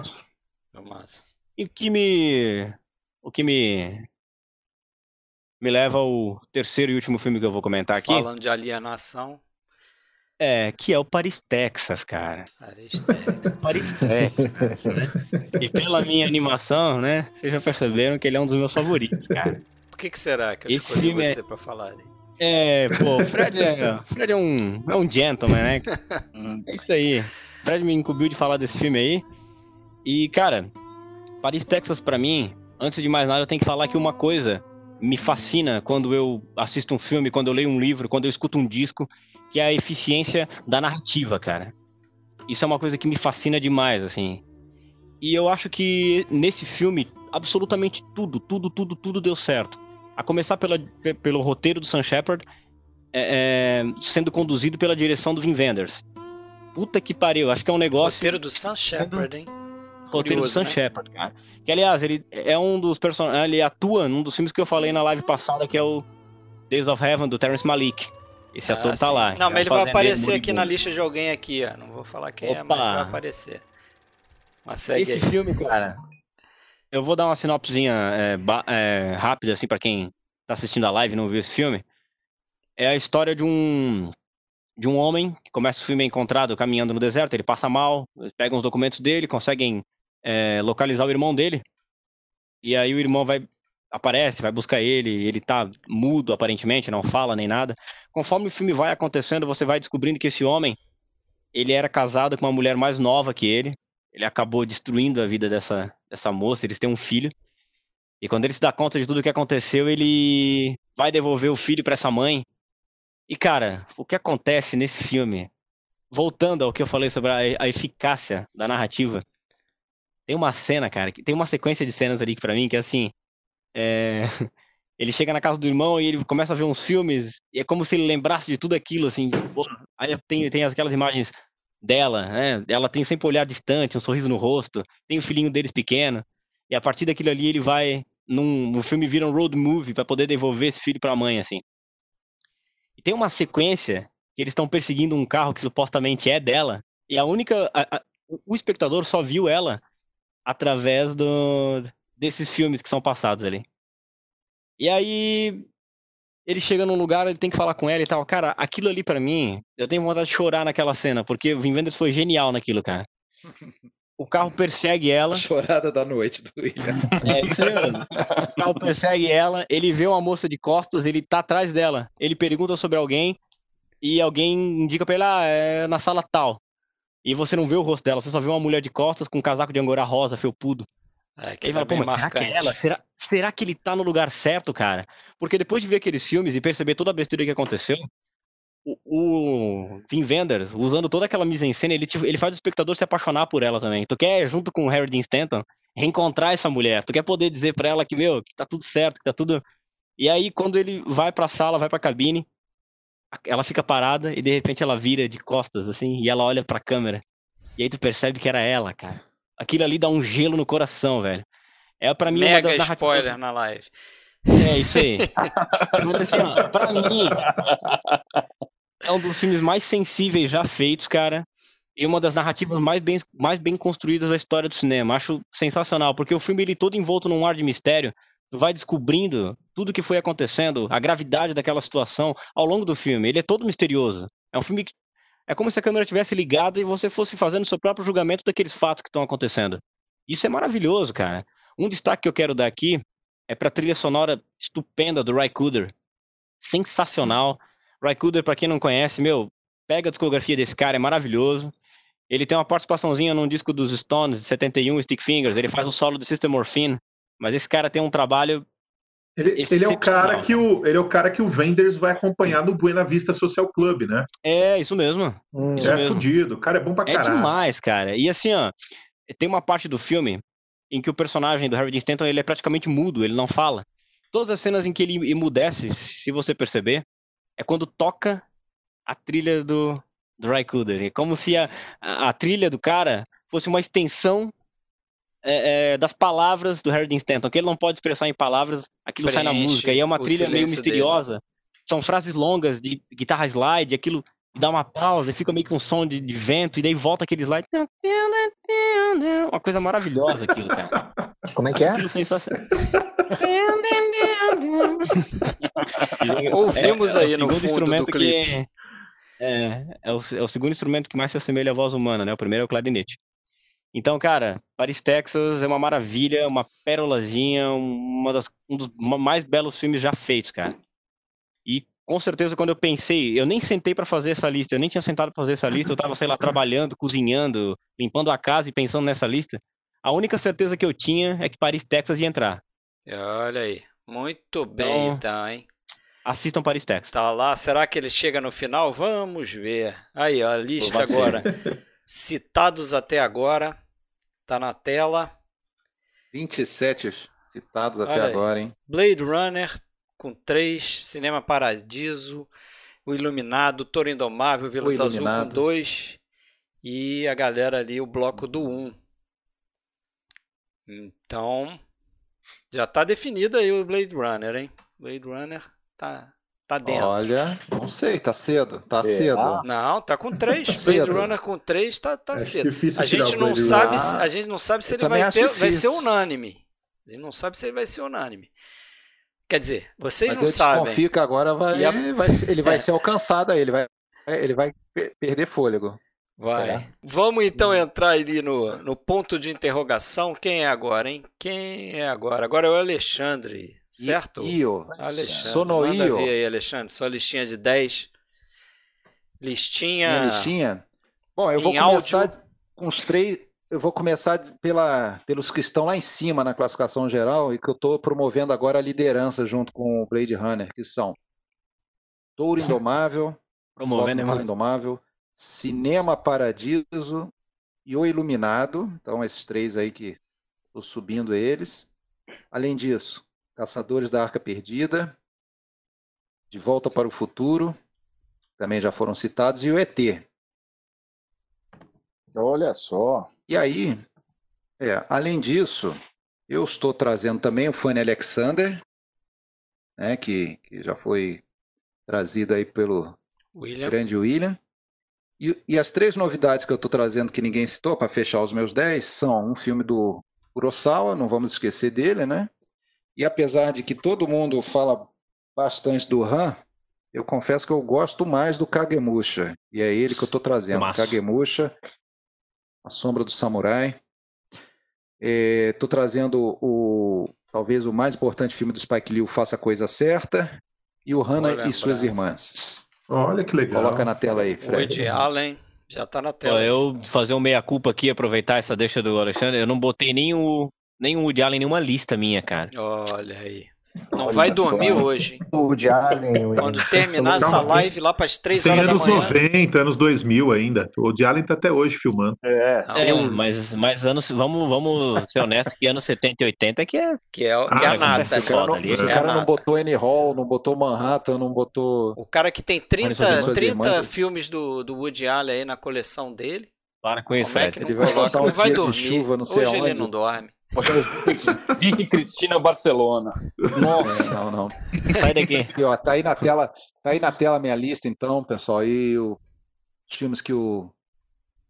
Vou fazer na cronologia, então, né? Começar pelo filme do Kubrick, O Iluminado. É... é um filme que a gente já fez aí no dentro do podcast da, da, da série de, de três episódios do podcast sobre o Kubrick. É, que aliás eu só participei do terceiro, foi justamente nesse que a gente falou do Iluminado. E debate bem interessante. Uma das coisas que a gente coloca é esse filme realmente é terror? Dá para classificar como terror? É mais um filme de suspense? Eu fico meio na dúvida, né? Porque o que a gente chama de terror hoje em dia, pelo menos, é uma coisa muito mais é, visualmente agressiva do que o Iluminado, se bem que algumas cenas do Iluminado também são bastante, né? Apesar de toda aquela proteção que foi feita pro, pro, pro menino lá, né, pro ator, e reza a lenda mal sabia que estava fazendo um filme de terror, só foi ver com 17 anos. Mas ele pega esse livro do Stephen King para de repente seguir num, num caminho que ele já começou a trilhar lá desde o 2001 de fazer um marco dentro de cada gênero, né? Ele vai, já, assim como tinha feito um filme talvez seja baluarte aí na ficção científica, o 2001, ele, ele vai para o gênero do terror, né? Um filme que tem uma atuação memorável, talvez aí, uma das mais lembradas da, da carreira do Jack Nicholson. Tem muita polêmica sobre a atuação da Shelley Duval. Eu sou um que não consigo, incomoda muito ela, mas por outro lado, para aquele papel, Mas acho né? que serve pro papel É. dela, né? Serve muito bem, aquela Fecha, né? balançada de cabeça que ela dá a cada fala que me incomoda muito. É, Muito sangue na tela, né? muitas marcas registradas do Kubrick, é, muito banheiro. E é uma, uma história clássica do, do, do gênero terror, até tenho certeza que o Sérgio quer falar alguma coisa do Iluminado. Pode falar aí, Sérgio. Desembucha. É, do, do Iluminado que todo mundo sempre lembra, né, de citar, e, é- e eu acho que é muito bacana isso, como o Kubrick conseguiu imprimir a assinatura dele, inclusive desagradando ao próprio Stephen King, que não gostou Sim. da versão, depois supervisionou a produção de uma versão para TV, que embora seja mais Isso, fiel é. ao livro, que o livro é excelente, mas o livro tem coisa que funciona no livro que não funciona no filme, a gente vê muito claramente isso quando Sim. assiste a essa, essa outra produção que foi para a TV, né, supervisionada pelo Stephen King. Eu acho o filme do Kubrick assim, um dos É. melhores do Kubrick e é uma das melhores, talvez a melhor É um daqueles- adaptação das histórias do Stephen King. É, é- é fenomenal, é fenomenal o que o Kubrick fez. É um nesse- daqueles nesse- casos que é um daqueles casos que dá para dizer assim quase sem, sem sombra de dúvida de que o filme ficou melhor que o livro, né? Como geralmente se fala, por exemplo, do Poderoso Chefão também, né? Apesar de que tem uma sempre aquela corrente no sentido contrário, né? Ah, que o livro é sempre muito melhor do que o filme, nem sempre. E esse é um belo exemplo de que Ah, nem é. sempre, né? Pois é, porque vai a impressão digital do cineasta. Você falou Poderoso Chefão, existe Iluminado, existe o Tubarão também, que é um outro, é um terceiro exemplo. Já, já né? dedicamos uma live para discutir esse negócio de livro e filme. Pois é, Certo? pois é. O- Sim, só sim, só, sim, só registrar aqui, o Pedro Fonseca deu uma ideia que eu achei interessante. Que eu vou tentar fazer depois, Pedro. Trabalho para ti. É, pois é. o que, que é? O listar os, os diretores que mais aparecem nas nossas listas. Oh, isso é legal. né, desde a década de 20, que a gente está fazendo live desde a década de 20. Né? O pessoal que está pegando agora, volta fazer- lá no canal isso YouTube. então, né? É, depois a gente publica aí no grupo ou na página, mas segue aí, Alexandre. Sigo sim. Ah, é isso. Se ninguém tem mais nada a comentar do, do Iluminado, eu vou seguir então pro, cronologicamente aí agora falar do Cinema Paradiso, como não, né? É, eu sei que tem, tem gente aí, não sei se está assistindo hoje, que comentou essa semana na live, o Renato. É, ah, semana passada, ah, Cinema Paradiso é só trilha sonora. E daí se fosse? Mesmo que fosse só trilha hum. sonora, é, ainda bem, né? Ainda bem que. Ainda bem que a, é, é a mesma coisa, você, você, escutar uma sinfonia e falar, ah, essa sinfonia aí é, é só o. É boa só por causa do oboé. Pô, ainda bem que eu dei pro melhor oboísta do mundo para tocar essa, essa parte, então a sinfonia continua sendo boa, então, nesse caso. Mesma coisa, se fosse só trilha sonora, ela estaria em ótimas mãos, né? A Morricone, uma das mais lindas, é, inclusive foi engrandecida ainda há pouco pelo Sérgio e pelo William. É, Pô, que fizeram isso? Uma, uma bela apresentação. Morricone que Mas, assim, não, assim, ó, assim, ó. A é. apresentação foi do Sérgio, eu só acompanhei, né? Eu só. a, a eu só floriei. Eu Perfeito. só floriei. Perfeito. Perfeito. É, é, o filme do Giuseppe Tornatore, que é um cineasta é, que já vinha até de alguns filmes interessantes e é um cara que faz muitos filmes é, com reminiscências, filmes ambientados na sua, na sua Sicília. Agora, esse aí é um filme que atinge um nível de, é, de, de, de, de, que toca o cinéfilo, né, por toda a questão envolvida de cinefilia, questão de reminiscência da infância. Coisa é, linda. Até coisa linda e não tem como não se envolver com a história do Totó. É, da sua amizade com o projecionista lá, o Alfredo, né? E, e aquela sequência final. Se tem alguém aqui presente que não assistiu Cinema Paradiso, que gosta de cinema, Meu Deus. É, faça um favor a si mesmo. Amanhã, domingão, aproveita para assistir o Cinema Paradiso. É, tem fartamente é, disponível no mercado nacional, tem Blu-ray, definição, Emenda, né, Alexandre? Já emenda depois da live aí, ó. Emenda depois da live é duro. né? Já vai tá... Não, não porque o filme seja. Tem algum áudio vazando aí de teclado. Tá forte. Não é meu. Alguém... Não, meu Vaz... Forte mesmo. É, é o teclado do, teclado do Sérgio. Não, tá meu. É. Não, não, não. O teclado, tô falando do piano. Ah, o teclado do piano, é. É quando eu toco é mais ou menos assim. Martelada mesmo, né? Isso. E tem também, né, como vários outros filmes que a gente já comentou até hoje à noite, nessa noite, a questão da, de uma no, outra versão, né, uma versão estendida, com cenas adicionais, que nesse caso é bem discutível, né, porque dá uma dá uma enrolada demais em alguns pontos, traz de volta o amor da infância do, do, do Salvatore, é, algo que talvez fosse desnecessário ali para a história. Eu vi as duas versões, confesso que gostei mais da primeira, não me incomodei tanto assim com a, com a versão estendida, mas não, não acrescentou muito para mim, é a minha opinião. E a sequência final, que eu não vou falar o que, que é, mas ela, eu até postei outro dia e perguntei, alguém consegue assistir sem chorar? Nossa.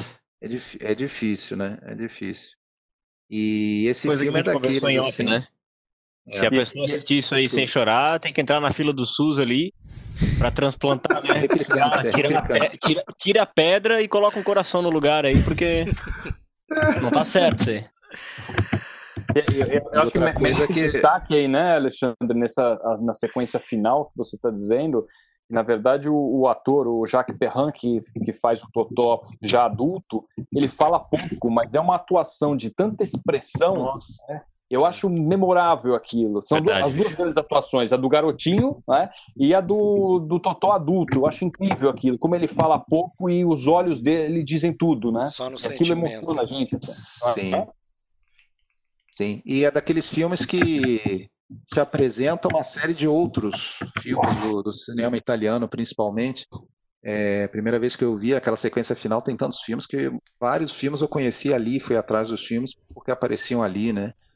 É, como o filme, o filme lá dos anos 50, o Ana, com a Silvana Mangano é, e o Vitório Gasman e vários outros. Tem ali uma homenagem bonita ao, ao Leopoldo Trieste, um ator ah, de longa data, trabalhou com Fellini lá nos anos 50, ele faz o Padre Alfio ali, aquele cara que vai lá para vetar né, o, as cenas. Alexandre, Alexandre, acho interessante esse filme mostra como que a, a, a, o poder, né, a influência que a igreja tinha na Itália daquela época, né? Não Sim, só como aquela... censora dos filmes, não só como retirando cenas, mas também os cinemas eram praticamente acoplados, era uma extensão da igreja, né? E o, o beijo ele só vem, ele só começa a ser assistido depois que você desvincula a igreja do cinema, né? Que vem um investidor lá, Sim. compra o espaço e, e, e, reabre o paradiso lá tal. Mas tem essa, essa, né, essa presença, essa ligação muito forte entre as duas coisas, né? É. E é um filme que tem uma, uma atmosfera também muito parecida em alguns pontos com a do Amarcord, do Fellini, né? Aquela coisa da cidade pequena, dos é tipos caricatos é, envolvidos. É muito gostoso de se assistir. É, no momento em que o cinema italiano começa, inclusive, uma, uma, certa decadência, assim, né? uma linha decrescente. São poucas as pessoas que estão fazendo bons filmes ali nesse momento. O Ettore Scola, o Tornatori, é, infelizmente, né? um cinema que veio de pelo menos duas, três décadas aí bombando, né? depois do pós-guerra, começa a entrar numa certa decadência. Né, né Alexandre? Ah. O próprio Tornatore teve, né? Uma, fez, fez uns dois filmes assim que eu acho maravilhosos, que é esse e o Estamos Todos Bem. Isso. Mas depois a carreira dele meio que deu uhum. também uma.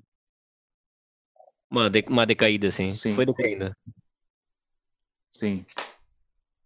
E o último filme que eu vou falar agora é o Faça a Coisa Certa, né? De, de 89. Não foi o primeiro filme do Spike Lee, ele já tinha feito vários curtas e eu acho que dois longas de, de menor expressão antes. Mas é, nesse filme aí ele chega chegando, acho que é um filme muito importante e ele é um filme importantíssimo da gente conversar sobre ele nos dias de hoje, né? Nós estamos vivendo aí a, todas as consequências de mais um, um, um, evento de brutalidade policial, com morte de, um, uma pessoa negra nos Estados Unidos, o George Floyd, né? Que é algo que está no centro desse filme. Inclusive o Spike Lee, nesse mês agora de junho, tem uma cena um... semelhante, né, inclusive. É, ele soltou um curta chamado é, Three Brothers, Três Irmãos, em que ele linka o caso do. Um caso lá de 2014 de um cara chamado Eric Garner, né, com a morte do, do Floyd e com a morte do Radio, Radio Rahim, né, do, do personagem do, do filme. Teclado aí vaza demais, hein? Quem tá, tá digitando é, tem um teclado vazando demais. Tem, um teclado aí que tá. É um, tem um terremoto aqui quando você digita, acho que é do é. Fábio. Mas a. É, é, e é um filme que. Quando você vai ler resenhas aí de, desse filme, você. Ele sempre fala, ah, tem o Hall da Fama lá da pizzaria, que só tem artistas é, da, da, da, da colônia italiana, brancos, é, e por isso acontece aquele, aquele problema. O filme, isso é só o detalhe, isso é só um pequeno estopim né, de, de, de todos aqueles eventos do desfecho do filme. É, o filme não é, não é sobre isso, o filme é sobre uma, a, a, a, impossibilidade mesmo, da, aparentemente, a aparente impossibilidade da convivência é, racial né, no, no, no, no, no Brooklyn. É, dos anos 80, né? Ou, ou, não, agora eu não me lembro. O filme se passa, acho que um pouco antes. Não, é, se passa na, na, época dos anos 80.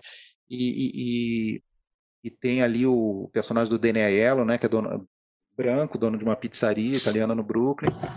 E, e aquela relação é, meio ruidosa, né? Meio conflituosa no dia a dia com, com os seus clientes, na maioria negros, ou quase todos negros. É, mas você sempre vê que está um passo de uma explosão aquilo ali, né? É, e que infelizmente a gente vê acontecer depois e o, o, o, próprio Spike Lee escreve esse roteiro, né? E inclusive ele sempre foi muito questionado com o título do filme, né? O Faça a Coisa Certa, o que, que seria? É, ele, personagem dele próprio que atua no filme, que faz o Book, né? Se seria referente à atitude dele no final, se ele fez a coisa certa ou não, enfim. É, o fato é que quando ele vê, ele não é um cara engajado, durante todo o filme ele não é um cara muito engajado na, em luta racial ou nada disso, ele está preocupado em sobreviver, como é a maioria dos que estão ali, né? Mas no momento em que ele vê um amigo ser, né, é, ser morto pela, pela polícia, ele, ele toma uma atitude. Né? Inclusive os produtores Alexandre. que. Fala, Rafael. Não, só comentar, o Spike Lee, uma entrevista na revista Rolling Stone, eu até reproduzi no meu site esse tempo atrás aí, essa declaração, ele diz uma coisa curiosa, né? ele fala que nunca nenhum negro perguntou para ele se o Mookie fez a coisa certa. Eu todo vi mundo isso que também, pergunta cara. se Uhum. todo mundo que pergunta para ele brancos. são os brancos, né? Porque os brancos falam, poxa, eu gostava tanto do Mookie até o momento em que ele pegou a lata de lixo e jogou pelo vidro. Ah, quer dizer, né? Os Uhum. negros entendem o Mookie, né? Os negros naquela situação entendem o Uhum. Mookie, né? Mas os brancos têm essa dificuldade de aceitar a atitude dele. É verdade. E outra coisa é que esse filme recebeu é, umas críticas muito pesadas, assim como vários outros filmes na- na- do, do- do Spike Lee. É, e essas críticas em si, se percebe nelas um componente realmente um pouco racista, né? Uma das coisas que, que costumava aparecer em- na maioria das críticas negativas do, do, do Faça a Coisa Certa era no sentido de que ah, esse cara, esse Spike Lee, ele é um aproveitador que está ganhando dinheiro em cima do, da- da- dos problemas raciais. Quer dizer, ninguém pergunta se o Spielberg está ganhando dinheiro, ninguém critica um filme do Spielberg porque ele está A ganhando lista dinheiro. de Schindler. Criticam- é, Ninguém ninguém criti- critica um critica. filme do, do, do Scorsese porque ele está ganhando dinheiro. Agora, parece que o diretor negro está ganhando dinheiro. É algo E ele não, ele não passou por coisas semelhantes ali, ele não, não, não, É. não tá fazendo um filme outra- autobiográfico também. E Você outra linha de. Exatamente. E outra isso? linha que foi muito O que é, É. ótimo, né? Porque é uma coisa Verdade. honesta, né? Sim, totalmente. Claro, claro. E outra coisa que ele foi muito criticado é que o filme incitaria a violência racial, quando na verdade ele é, a lista de casos iguais do hoje hoje estamos falando do Floyd, mas igual ao Floyd, se você pesquisar aí na, na Wikipédia, casos assim tem praticamente todos os anos, pelo menos, tem um caso do mesmo porte assim de, né, é, e, e então ele não ele não gerou a violência com o filme, né? Ele está retratando e da mesma forma, então a gente não poderia ver os bons companheiros está incitando a violência entre, a, entre as gangues da mafiosos, porra, claro que não, né? Essa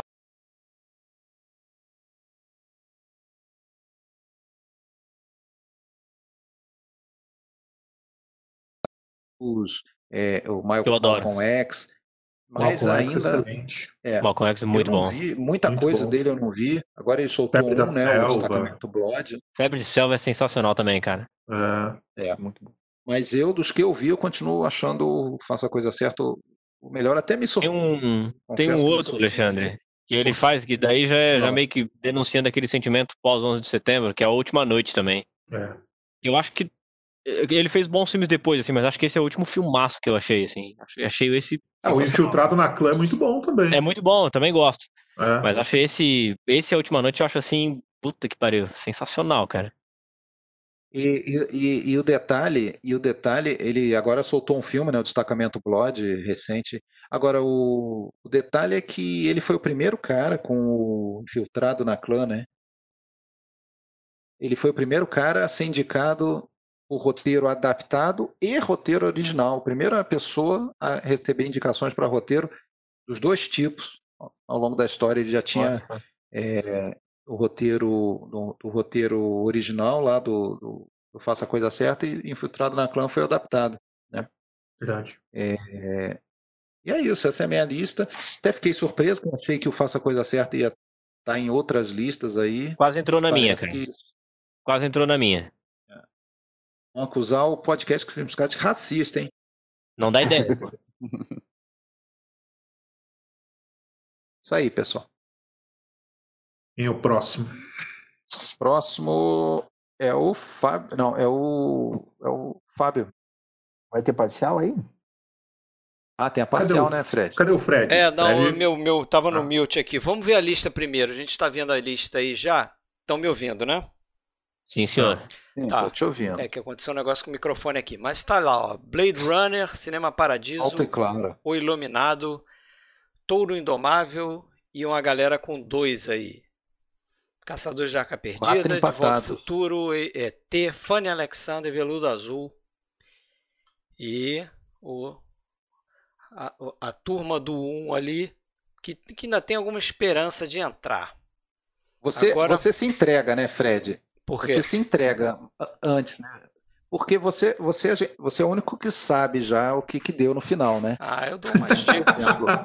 Depois do terceiro voto, você falou assim, Blade Runner já está dentro. Mas matematicamente, ninguém está dentro ainda, porque veja bem. Não. Não, quando tem duas pessoas para votar, ah. Vamos dizer que o, que o Fábio e o Fred. Ah, não, e um deles é você, mas também você já está antecipando. Mas se o Fábio e o Fred, os filmes, os dois votassem nos mesmos 10 filmes. Tem uma galera ali voto, com um voto que está querendo entrar. Ia todo mundo para três. Ia todo mundo para três. Ia ficar todo mundo empatado com três. E depois ah, mas a chance disso acontecer é. Ele está contando com a lei das probabilidades. Isso, eu estou contando com a história. Não é tão difícil. Não é tão difícil. Você tem quatro filmes com três e tem cinco filmes com dois. Se esses cinco filmes empatam com ganham mais um voto, eles vão para três também. Hum. E se algum mais um filme, mais e se mais um único filme desse que está com receber dois votos, ele vai para três também. Aí já ficam vários com três. Isso. Talvez tenha que ter um Agora eu convido a todos seja, a ver a história das lives e apontar o filme que chegou a três e não entrou no final. Eu sei, eu ai, sei, ai, ai. eu quero dar mais suspense, eu quero dar mais não, suspense. Vamos, vamos manter o suspense. Chamou pro pau. Chamou porrada. Vamos então, suspense agora a lista do Fábio. Vamos é, lá, ponto lá, de Fábio. interrogação. O, o Sebastião tá a live inteira querendo, tentando adivinhar qual vai ser o meu western. E oh, todos eles Será que western, tem? Né?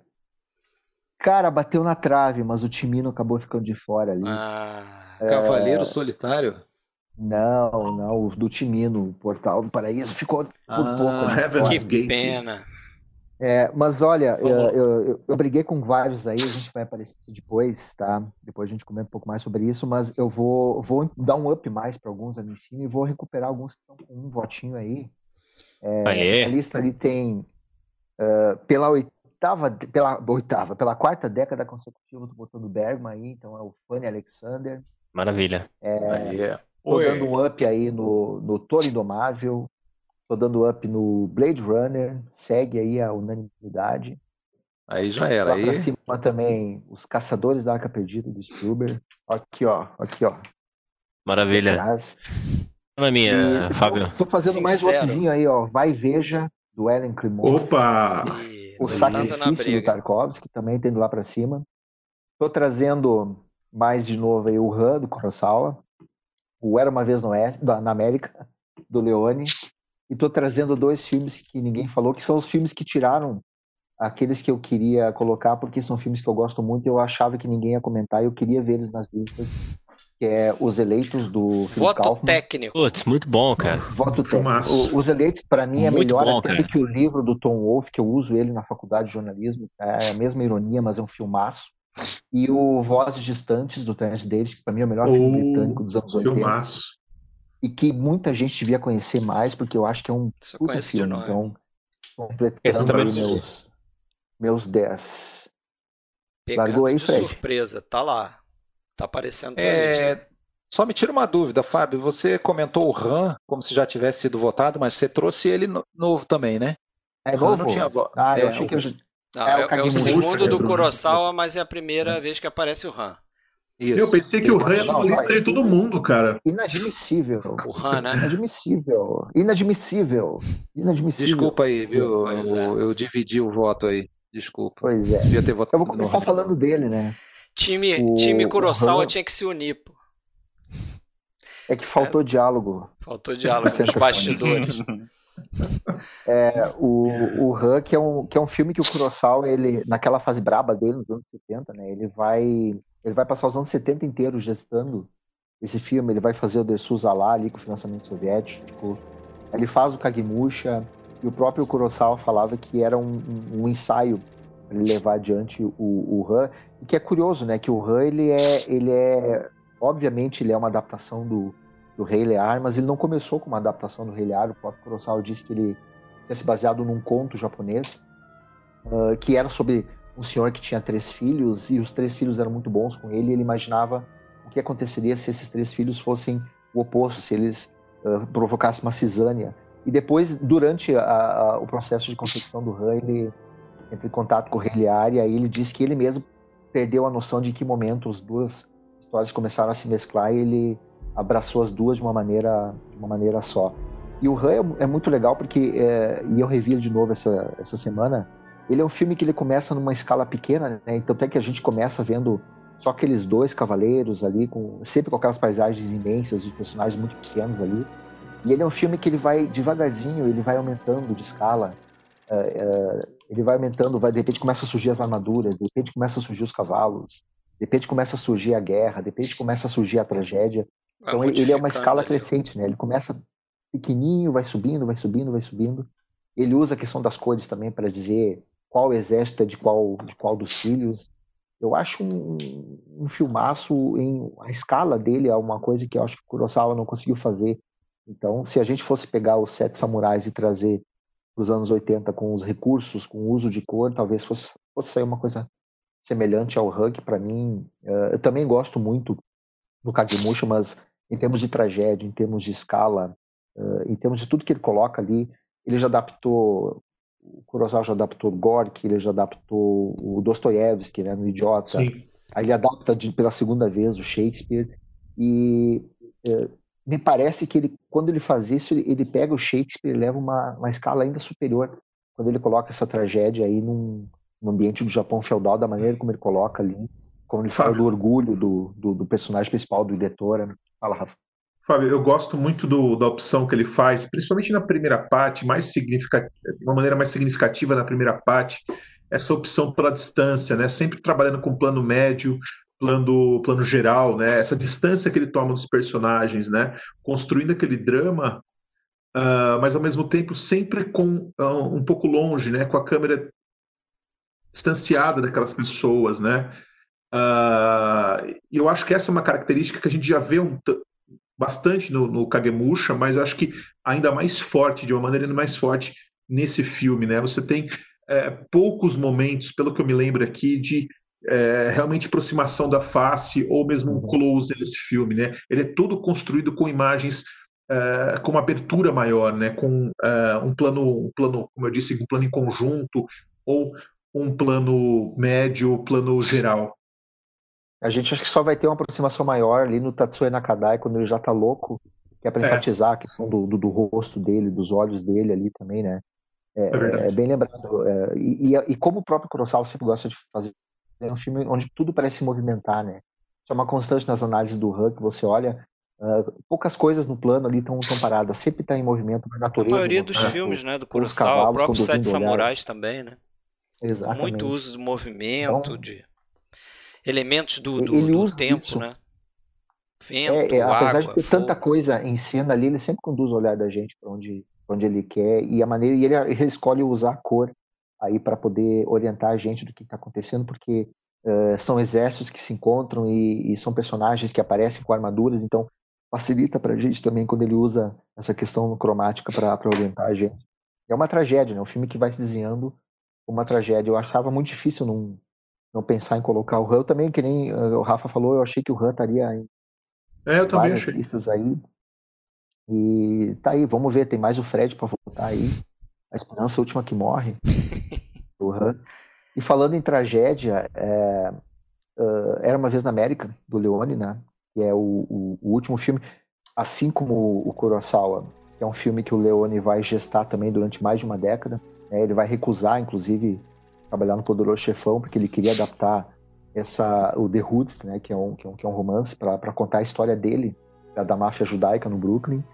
E ele lança depois o Era Uma Vez na América, e aí tem toda aquela história em torno da, da, da, versão que chega aos cinemas, né? Eu não consigo imaginar esse filme com 2 horas e 20, que é uma versão que foi lançada nos Estados picotada. Unidos. Eu vi toda picotada. Eu vi uma versão, a que eu vi a versão hoje foi a versão de 4 horas e 11, que é uma versão que tem cenas que foram recuperadas. Claramente são cenas que não têm a mesma qualidade, então eles avisam já no início do filme que são cenas que foram recuperadas o máximo possível, inseridas no contexto, que não é uma versão que vai realmente trazer algo muito a mais, com exceção de uma cena que eu acho muito boa. É uma cena em que o Noodles conversa com o motorista da limusine que vai levar ele e a Débora, porque depois vai ter uma consequência nessa cena da limusine. explica muito da reação do motorista com ele ali também, né? É, e, e, eu não considero o, o, Era Uma Vez na América só um filme de gangster, eu acho que ele é muito mais do que um filme de gangster. Ele é um filme sobre uh, amizades e sobre escolhas, né? Porque todos os personagens no filme, naquele contexto de máfia, eles fazem escolhas. E eles vão acabar sofrendo as consequências da escolha pelo resto da vida, né? É, e, e, o próprio Nudo sofre as consequências da escolha dos outros também, né? Tem toda uma discussão em torno do, daquele final, o, final o provocava nas entrevistas se realmente tinha acontecido aquilo, se aconteceu, se ele realmente teve uma alucinação, porque nessa, nessa, nessa última fase da história acontecem várias coisas que em tese seriam incômodas pro Noodles, né? A aproximação da Débora com o Max, uh, a visão do, do, filho dele que seria igual ao próprio ao próprio Max ali. Uh, e essa coisa dele falar de amizade é muito interessante, né? Porque o Leone ele, ele é uma coisa que não costuma dele. Relações de amizade. Você pega a trilogia dos dólares, o Era uma vez no Oeste. Então aqui ele se debruça sobre um tema que ele não está acostumado a, a, a, tratar e ele faz isso com uma delicadeza, com uma, com uma força vamos botar um pouco ponto aqui na, na, na, no Morricone, né? Porque a trilha dele também.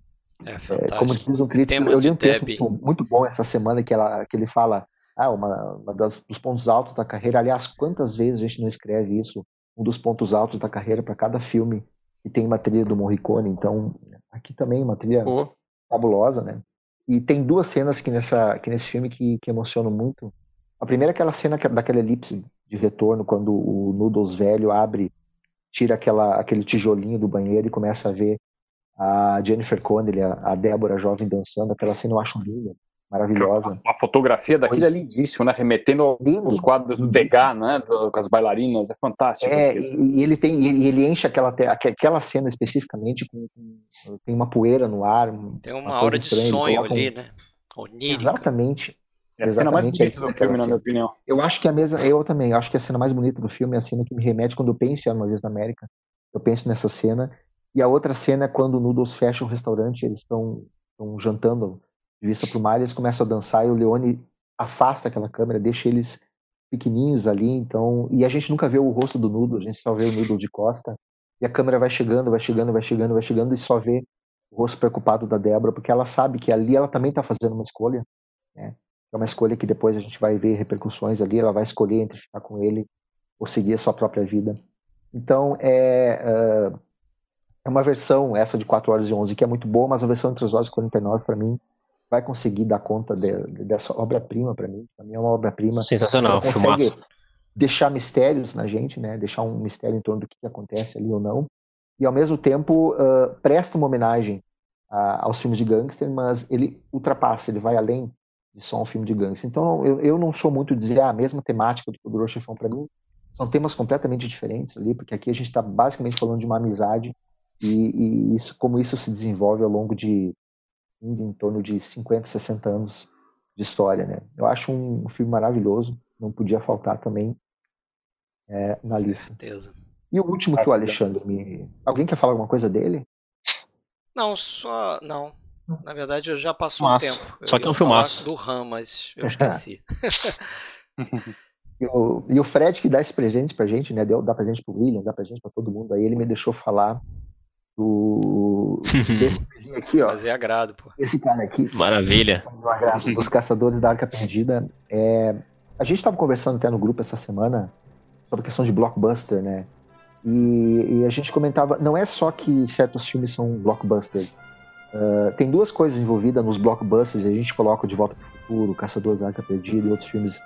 São filmes que definem o cinema nessa época, definem a indústria nessa época, mas também são filmes muito bem feitos. É um comparativo, compara os Caçadores da Arca Perdida com as Minas do Rei Salomão, que é uma cópia descarada que, so, que saiu uns anos depois da, da, da Golden Globes. É. Nem se é, verdade. Não, não tem. Eu, covardia eu até. Mais. Não, é covardia, é covardia. Ele é muito bem filmado, ele tem coisas de narrativa que funcionam muito bem. Essa sequência inicial clássica, que depois vai se repetir nos outros filmes, o Spielberg também puxa um pouco dos filmes do James Bond, né? É, se tu olhar, ele é um filme com começo, meio e fim. Ele tem apresentação, ele tem um desenvolvimento, ele tem um clímax, ele tem uma conclusão. A gente tem um mini filme que vai durar cerca de 20 minutos, vai trazer tudo sobre o personagem pra gente. Depois a gente vai introduzir um personagem, e eu gosto muito do Caçadores, não só pela união de cenas que são icônicas, né? Aquela cena do ídolo, ele correndo da pedra, ele correndo dos índios. Ele tem para mim a melhor cena de perseguição, de, de, de, aventura da história do cinema, que é a, cena, a sequência toda do caminhão. Ele passa por baixo do caminhão, ele é arrastado. Que é arrastado ali. E assim o. É homenagem a, verdade, no né? tempo das diligências de verdade, né, ali, né, né? Não tem homenagem no de tempo verdade. das diligências ali? Que tem Por um... causa da, da, da, da troca de eixo? Não, não, eu acho que tem uma. Não sei se é no tempo da diligência, mas não tem uma cena que o. Acho que aquele negócio de passar por debaixo do carro. Que o, o, o Indiana Jones. Não é no tempo. Não é no tempo da diligência. Tem uma, um outro western que acontece isso, que ele passa no meio da carruagem, assim. Não é no tempo da diligência. Como esse pessoal tem... adorava ver filme do John Ford é, e companhia. Certamente tem. Tem relação. O roteiro é do e... George Lucas, né? Também é curioso. É do George Lucas e do, do Lawrence Kasdan. Lawrence é, Kasdan também, né? Lawrence Kasdan. E eu, sabe o que eu acho muito legal no Caçadores da Arca Perdida? Quando o Spielberg faz o filme, ele não faz o filme por uma sugestão do Lucas, né? Aquela história clássica dos dois uh, contabilizando lucros lá na praia, depois o sucesso dos sucessos deles em 77. Uh, eh, e o Indiana, aquela questão do cachorro. Eu não vou contar essa história que se a gente acha em qualquer vídeo. Mas o que eu acho muito legal é que o Spielberg faz talvez desconfiando, mas sem saber que vai ter uma continuação. Então, ele é um filme que ele, ele se completa, ele funciona muito bem sozinho. Ele tem aquele final que não é aquele final feliz de todos os filmes, é um final conclui a história e deixa um, um algo misterioso ali, sem necessariamente trazer algo muito feliz, digamos assim, para o personagem. Né? Ele consegue, não consegue o que ele quer. Mas o Indiana Jones aqui ele é um personagem muito mais soturno, um personagem muito mais sério a partir do, do, do, segundo filme, eu gosto de todos eles, gosto até do último com certas relevâncias, mas gosto. Mas aqui ele é um personagem, para mim, diferente, não é um personagem tão uh, engraçado, tão caricato, não é um cara que está sempre preocupado em fazer graça, como o próprio Spielberg vai fazer a partir do tempo da perdição. Então é um filme eu vejo muito mais um filme mais sério, um personagem que é levado mais a sério, e esse é o tipo de coisa que eu gosto.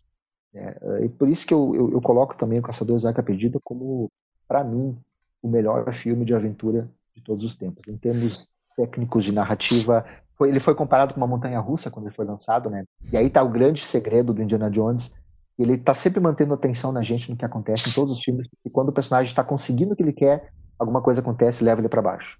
É. é. quando ele consegue o novo que ele, ele quer. Frustra a gente. Acontece, Ô, Fábio, ele, eu sempre ele, falo ele tá que. Ele no cepó para subir ali, quando ele vai conseguir, ele cai para baixo. Então aquele já dá bem o tom. Ele não tem aquela aura do super-herói, né, Fábio? Não, não. Exato. Pelo contrário, né? Ele, ele é um leva isso ele, no, ele é um no, personagem no cômico também, né? Isso ele é um personagem que tem os interesses próprios, né, cara? Ele não é um herói, né? Ele não tá ali por um bem maior, ele tá pelo, pelo interesse dele. E, e uma coisa que eu acho legal, Fábio, é como esse filme ele tem uma influência que não sei se dá para dimensionar. Invadiu muita Difícil. coisa, né? É, é, sei lá, acho que várias, como é que eu vou dizer, best-sellers de aventura, livros mesmo, foram inspirados nesse filme. Outros filmes foram inspirados a partir desse filme. Até games. Tem uma cacetada de games que foram inspirados nesse filme. Então a, a, a influência dele na cultura pop é uma coisa que não sei se dá pra, pra dimensionar direito, porque é uma coisa muito abrangente, né, cara? É, e, e uma, uma das coisas que eu tenho pavor que eles fizeram depois foi colocar o, o, o, o antitítulo Indiana Jones e os Caçadores. Assim como Guerra nas Estrelas, para mim, ele vai ser sempre Sim. os Caçadores da Arca Perdida, o que até para mim me ajuda a diferenciar dos outros. É. Eu acho que ele é um filme à parte ao restante, até pela seriedade com que o personagem é tratado. Beleza. Aí, verdade. Eu digo sempre que Indiana Jones é um filme que eu assisto ofegante, cara. Por causa dessa Montanha Russa aí, é um negócio, que o cara fica até. Eu, eu, eu, eu, acho que é um dos filmes que eu mais esse, esse você revi na vida. Esse eu não choro, só suo. Já vi demais esse filme aí. E é incrível, né? a, gente, a, gente, a gente vê o filme 200 vezes e dá aquele nervoso, né? Na Total, hora que cara. ele precisa escapar, ele precisa escapar da bola, se vai dar tempo, se não vai, toda hora você tem aquela, aquela mesma sensação, né? É incrível isso. Olha, esse filme não entrou na minha lista com dor no coração, cara. É.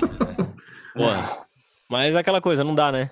Botar não, é, é, é, velha história, não vai entrar na minha, mas eu já sei que tá nas outras, né, William? É. União, união faz a força, olha aí. Fizeram isso com o William. Te perguntaram ali uma. Ó, lançaram o desafio para você ali no comentário, William.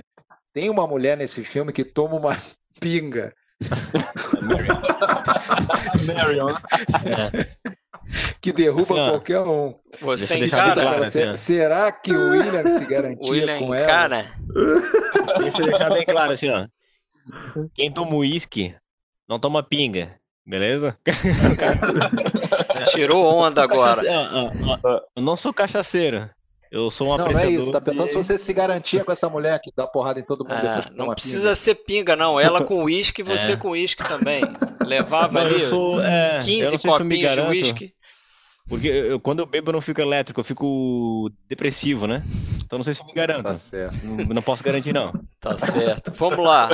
Chora. Filmes citados até agora. Parcial aí. Blade Runner 4, Touro Indomável 4, Caçadores da Arca Perdida, Cinema Paradiso, Fanny Alexander Iluminado com 3. E na disputa aí de Volta ao Futuro, ET, Era Uma Vez no Oeste, Sacrifício, Vai e Veja, Veludo Azul. E aí, muito bom, muito... isso aí, será que vai ter mais se juntando ali naquele, naquele grupo ah, ali vai. dos dois? Vão ter, eu, eu acho que vai. Você que vai dizer. Vamos torcer, exatamente. Sou eu que vou dizer eu agora. Acho... Que coisa mais eu, eu, eu sei de um, eu sei de. Cara, parece eu sei que você vai subir aí. Qual que eu vou subir? Então vamos começar logo estragando a surpresa. Vamos... Eu, eu, sei não, eu desconfio de um que você vai subir. Desconfia? Bom, eu vou falar a minha lista aqui no, na ordem que eu coloquei, é a ordem alfabética, que é a ordem da tela que está aqui, porque eu não fiz uma anotação da minha lista. Então, vamos lá. Vamos lá. Blade Runner, olha aí, Blade Runner, cinco votos. De Volta ao Futuro, Era Uma Vez na América, Fanny Alexander, O Barco, olha aí, Sérgio. Tamo Opa. junto. O Barco. Filmaço. Filmaço. Subiu o barco. O Iluminado, o Portal do Paraíso, tá aí, homenagem ao Fábio, o Portal do Paraíso. Não acredito que não colocaram em outras listas, uma pena, mas só de raiva eu vou falar dele aqui, escolhi para falar. Han, esse que o Alexandre estava esperando, o Han, era esse? Isso. então vocês, vocês ainda têm uma chance de colocar o Han no final, hein? Se a gente não fechou a lista aqui com, a, com essa minha, que eu acho que não fechou. O que mais? Começou é... boca de urna. Começou, começou a campanha, começou o lobby. Eu botei o Scarface, ninguém Faltam lembrou dois, do Brian. De Palma. Scarface, eu botei Scarface. ali. Esse talvez tenha ah, sido. Não acredito, cara. Tenha sido o mais. É, é, o mais de coração que eu coloquei aí, que é o Scarface é um filme que eu adoro. Botei Touro Indomável também. E? Touro Indomável. Já falei, os dois. Scarface e Touro Indomável. Ou seja, você faltaram. deixou de fora Cinema Paradiso, você Deixei deixou de, de fora, fora Cinema Paradiso. Ó, eu fui Deixei o único que citei Paris Texas, hein? E deixou de fora o ET. O ET. ET. Oi. Mas ET nunca foi um filme... É assim, muito da minha infância. Caçadores da Arca Perdida dói, que foi um dos ah, filmes certo. que eu mais assisti ah, na certo, vida, então. provavelmente. Mas vamos lá, na minha listinha aí. Tá bom. Temos tá então, então, o barco, certo? Teremos chance aí de botar o barco na lista final, quem sabe, já que o Sérgio incluiu ele também. Eu acho um filme é, muito bem feito, tecnicamente muito bem feito. Se a gente pensar, se vocês é, virem um documentário que existe no YouTube, vocês vão ver como eles construíram aqueles sets. Né? O filme se passa boa parte dele dentro de um submarino né, aqueles famosos U-boats alemães da Segunda Guerra, os temíveis U-boats. E eles fazem um filme ali dentro, né? O, o, filme praticamente todo é a partir do ponto de vista do submarino, então você está enclausurado ali com aqueles caras dentro do submarino.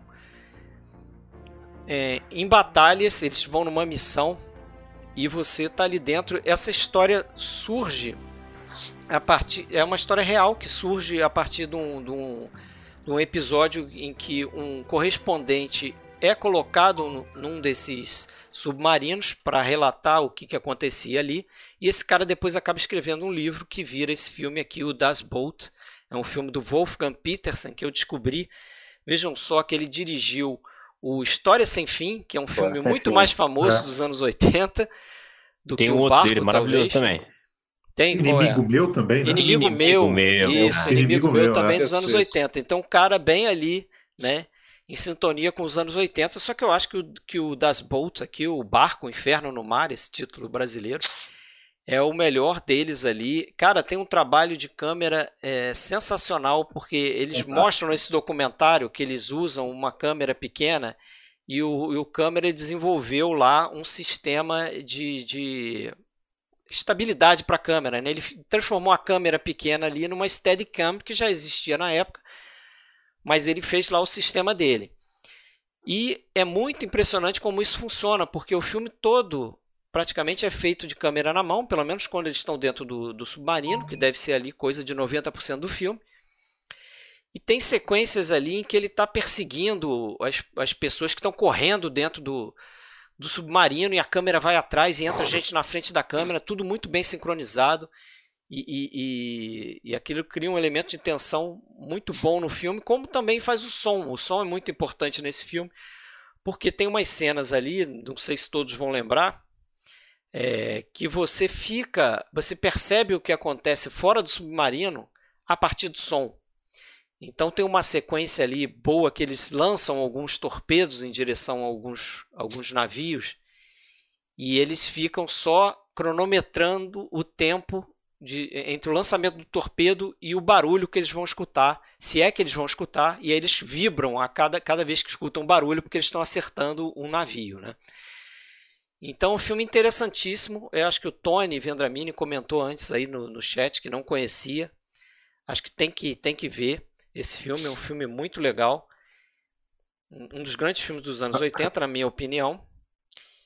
Esse que você falou, esse trabalho de câmera, né, que ele coloca dentro do submarino, embora tenha algumas cenas externas, muitas feitas até com miniatura, né, Fred? A gente Sim. percebe, a gente consegue perceber que miniaturas, mas assim, a estrela do filme realmente são as cenas dentro do submarino. Dentro do submarino. Começa, ele é um filme claustrofóbico, né? Sim. Eu lembro, quando eu comecei a assistir, chega a dar uma falta de ar. Você fala assim, meu Deus do céu, imagina o que é ficar dentro de um submarino, aquele monte Também de gente. Também tive a mesma sensação não é? Dá, dá, uma certa falta de ar. Eu nunca, eu nunca, a gente já viu filmes de, de submarino, com cenas de submarino, mas igual a esse é uma coisa assim muito impactante. As cenas dentro do submarino são, são incríveis, né? Eles correndo ali por dentro, você tem que parar para pensar. A gente não consegue assistir um filme sem pensar nisso, onde está a câmera, é. como que a câmera está passando, né? tá a gente acaba vendo ali. isso. Porque você esquece que tem uma câmera ali, é tão rápido, aquele submarino estreito, é angustiante aquilo.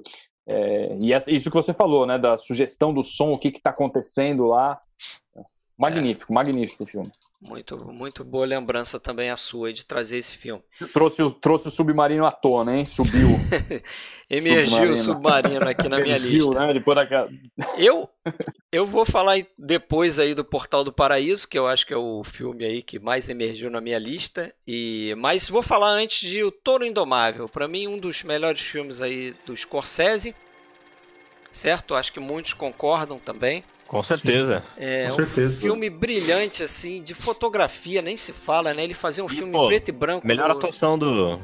Melhor atuação do Niro também, acho, né? Você acha? Eu acho uma das eu melhores, acho, né? É, é, famosa é essa, foda, essa história dele engordar ao longo do filme, né? Pra uhum. fazer a, a cena ali, principalmente a, as sequências finais ali do Jake LaMotta é, gordo, sem camisa até, né? E a gente vê que é o ator que engordou mesmo. Mas é um filme, curiosamente, que o Scorsese não queria fazer, pela simples razão de que ele odeia esporte. Ele odeia, ele, ele fala assim: qualquer coisa com bola ele, ele não entende. Olha só, não existe, sabia que ele não entende comum, duas, duas pessoas. não, mas o que você não tem em comum, talvez, com ele, é que ele diz que isso aconteceu porque é, na infância dele ele não, não pôde praticar esporte porque ele tinha um problema de asma. Então ah. ele sempre foi meio que destacado desse universo do esporte que nos Estados Unidos é muito forte, né? Sim. É, mas como ele foi convencido a fazer esse filme foi através do Robert De Niro, que é, acho que é mais um projeto do Robert De Niro do que ele, que o Robert De Niro estava sempre enchendo o saco dele para fazer o livro do, do próprio Jake LaMotta, que escreveu né, uma autobiografia. E ele topa fazer esse filme uma vez que ele começa a entender que ele pode fazer um filme que não é só sobre o boxe. Na verdade, ele vai fazer um filme que é a trajetória de um cara que foi pro fundo do poço, perdeu tudo ali, as pessoas em volta dele pela maneira de ser dele, né, pela maneira dele de encarar a vida, ele acaba perdendo todas as pessoas que estavam ali para ajudá-lo, na verdade. O Fred. Diga. É, a história do, do De Niro é que o, o Scorsese estava no festival de Telluride e foi para o hospital. Isso. Dizem que por uma overdose, né, ele, de ó, cocaína. Uma overdose. Aí ele foi pro, pro hospital, estava sozinho, aí que o De Niro foi, levou o, o livro de novo e falou: Tu vai virar mais um desses diretores que faz um ou dois filmes bons e, e morre e é esquecido, ou tu, tu vai abraçar comigo essa? Pois e aí, é. no hospital é que ele olhou com calma pro, pro, pro livro, porque ele nem tinha olhado direito, sabia que era uma história de boxe. É, e talvez ele tenha feito uma reflexão e, e, e levado esse problema dele para dentro do filme, né? Nessa questão de, pô, será que eu vou terminar como Jake LaMotta, vou afastar todas as pessoas, né? Que estão é, ao meu redor, que eu considero amigas, que me amam e tal. Mas também ele, Scorsese, conta numa palestra que eu até vi hoje, ele fala que ele se deu conta de, de, do que era a ideia do filme e a importância do, do esporte nesse filme, porque ele, ele, ele dizia que não queria nem fazer é, cenas de boxe. Ele foi convencido depois a incluir cenas de boxe. Imagina Caramba. fazer um filme do Jake LaMotta sem cenas de boxe. O cara era um dos maiores boxeadores do seu tempo lá. Então ele foi convencido porque ele viu uma luta é, real entre o Muhammad Ali e o Leon Spinks, eu acho que é o nome do boxeador, e que essa luta estava sendo te televisionada e naquela época eles captavam o som dos corners do ringue. Então teve um momento na luta que ele viu lá o, o, o corner do, do Muhammad Ali. O Muhammad Ali falava para os seus treinadores o seguinte: que round que eu estou? Tá no nono. Eu tô ganhando a luta. eu tô ganhando. É, eu tô na frente. E os caras iam passando essas informações para ele. Ali ele se deu conta, o Scorsese se deu conta do seguinte: pô, eu tenho que fazer o filme sob essa perspectiva. O boxeador, o cara não tem ideia onde ele está. Ele está completamente perdido ali na luta. Né? Eu vou fazer meu filme assim. Eu vou, eu vou criar as cenas de boxe a partir do ponto de vista do boxeador. É por isso que a gente vê a cena de boxe do, do um touro indomável e vê como ela é radicalmente diferente do rock, por exemplo. Né, que é uma coisa muito mais é, é, lúdica, assim, muito mais fantasiosa, vamos dizer. Ó, do Touro Indomável, porque ele diz que ele, ele filma as cenas de boxe como se fossem sonhos ali, tem um aspecto diferente, ele, ele, ele escurece a plateia, você só vê os, os boxeadores, todo o trabalho de câmera que ele faz dentro do ringue é fenomenal. Então é um filme muito interessante também nesse aspecto, né? Só se você focar no como um filme de boxe pode ser diferente, pode ter uma, uma narrativa diferente. Eu acho um filmaço que eu acho que a gente já garantiu aí na lista. É, e o terceiro filme é, é esse aqui, O Portal do Paraíso, é um filme que, assim, dá para entender por que, que esse filme é, é, é, pouco conhecido hoje em dia. Eu acho que ele não tem o, o, o mérito que ele, que ele merece. É, é, um filme lindíssimo. Acho que o Fábio vai concordar comigo. Não sei se todos aqui viram. Um filme lindíssimo. Sim. As imagens estão aparecendo aí, falam por si próprias tanto de paisagem como os interiores do filme, uso de luz, é, é de um fotógrafo chamado Vilmos é, Zsigmond. Zsigmond. É um dos grandes fotógrafos da década de 80, aí, junto com Nestor Almendros, com o Vitório Storaro. E é um filme belíssimo esteticamente, e é um filme que conta uma história muito sinistra. É que o Shane, o Brutus também ama, chega a tocar um pouquinho nessa história, né? É, um evento ali na história americana de, de pessoas sendo massacradas é, e com apoio do governo só porque eram imigrantes e estavam ali tomando o espaço de pessoas mais poderosas. Então, é, eles criam uma listinha lá de 125 nomes, uma lista da morte, e saem para praticamente dizimar um condado no, no Wyoming nos Estados Unidos. Então é um filme que a gente vê é, por que, que um americano não gosta de dar muita trela para esse filme. Tem esse motivo, né? É, é, é, uma ferida que eles não gostam de expor. O filme termina de uma forma melancólica.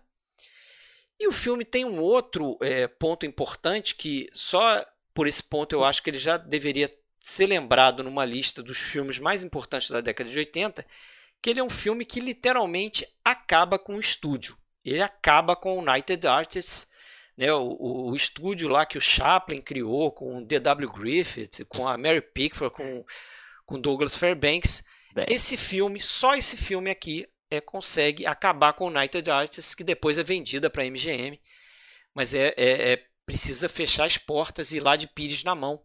E isso porque o, o que aconteceu é que o seu diretor, Michael Timino, ele recebeu assim um poder talvez é, nunca antes visto para fazer um filme.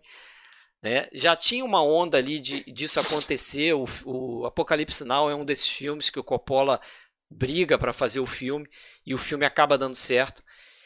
Só que aqui no, no Portal do Paraíso, Heaven's Gate é, é o contrário. Né? É, tem um documentário muito interessante chamado Final Cut: The Making and a Making of é, Heaven's Gate, que eles contam como esse filme é, chegou no momento que os produtores que eram inexperientes tiveram que decidir entre ou interromper a produção, que é o que eles chamaram de caso Queen Kelly, que é aquele filme do Stroheim, quer dizer, você chegou num ponto que o, o, o filme está tão custoso que você pode chegar e dizer assim, cara, vamos interromper aqui, não vamos gastar mais dinheiro, vamos pegar o dinheiro que sobra, vamos fazer mais 10 filmes e esse filme morreu, não vai ver a luz do dia.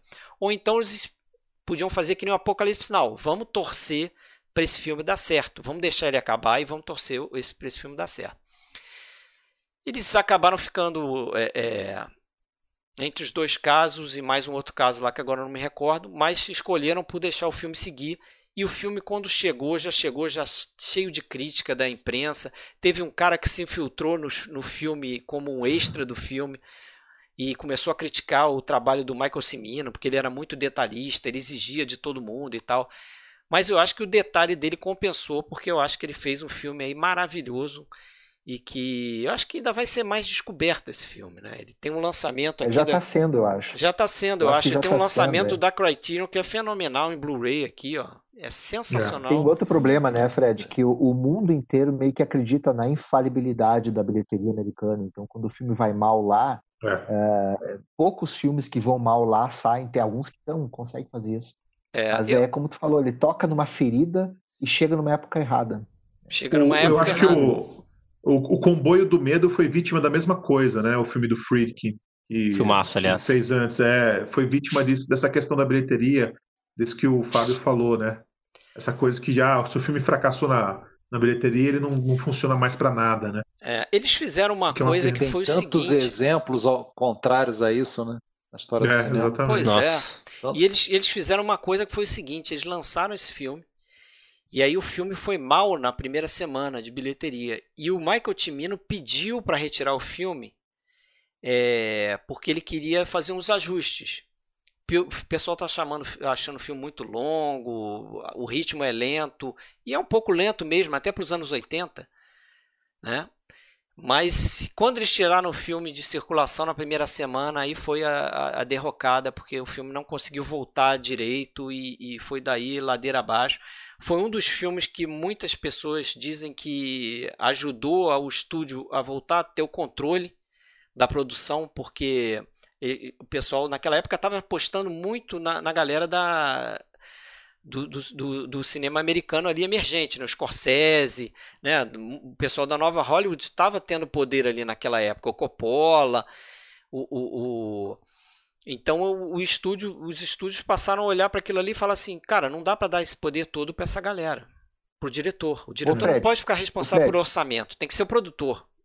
Fala. Dá uma olhadinha, uma própria tua lista, olha aí, ó, o Blade Runner, que é um filme que foi, uh, que só foi ser descoberto mais, mais à frente, também fracassou. Era fracassou uma vez América, muito, né?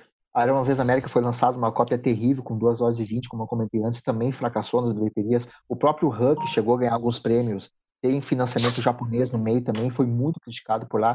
A tua própria lista é um retrato dessa coisa de quantas obras-primas que a gente tem que, uh, que a própria época onde ele recebe acaba não entendendo o filme e o filme vai, vai ser beneficiado vai, pelo vai ganhando com o tempo, né? É isso aí. Vamos, vamos dar uma olhada então no final. Foram 32 filmes citados. Se o Alexandre manteve a contagem. Olha aí. 32. 32. Isso. Blade Oi, Runner, Toro Indomável. Não temos de novo uma unanimidade. Yes. Blade Runner, acho que o Alexandre não citou. O Toro Indomável, quem não citou? Eu não citei. citei. Eu não pus. O Sérgio. Mas tá aí. Temos oito filmes, oito filmes em verde, que são os, os classificados. De novo a regrinha do 3 e mais. o foco aí da coisa, não? 6. Saiu o foco, como assim? Não, a tela tá não na sei, lista. Pra mim a live tá aparecendo ali, eu tá meio. Não, sim, sim, pra eu mim. A lista tá na tela. Isso, a Então lista tá. tá na tela. É, Tá na tela.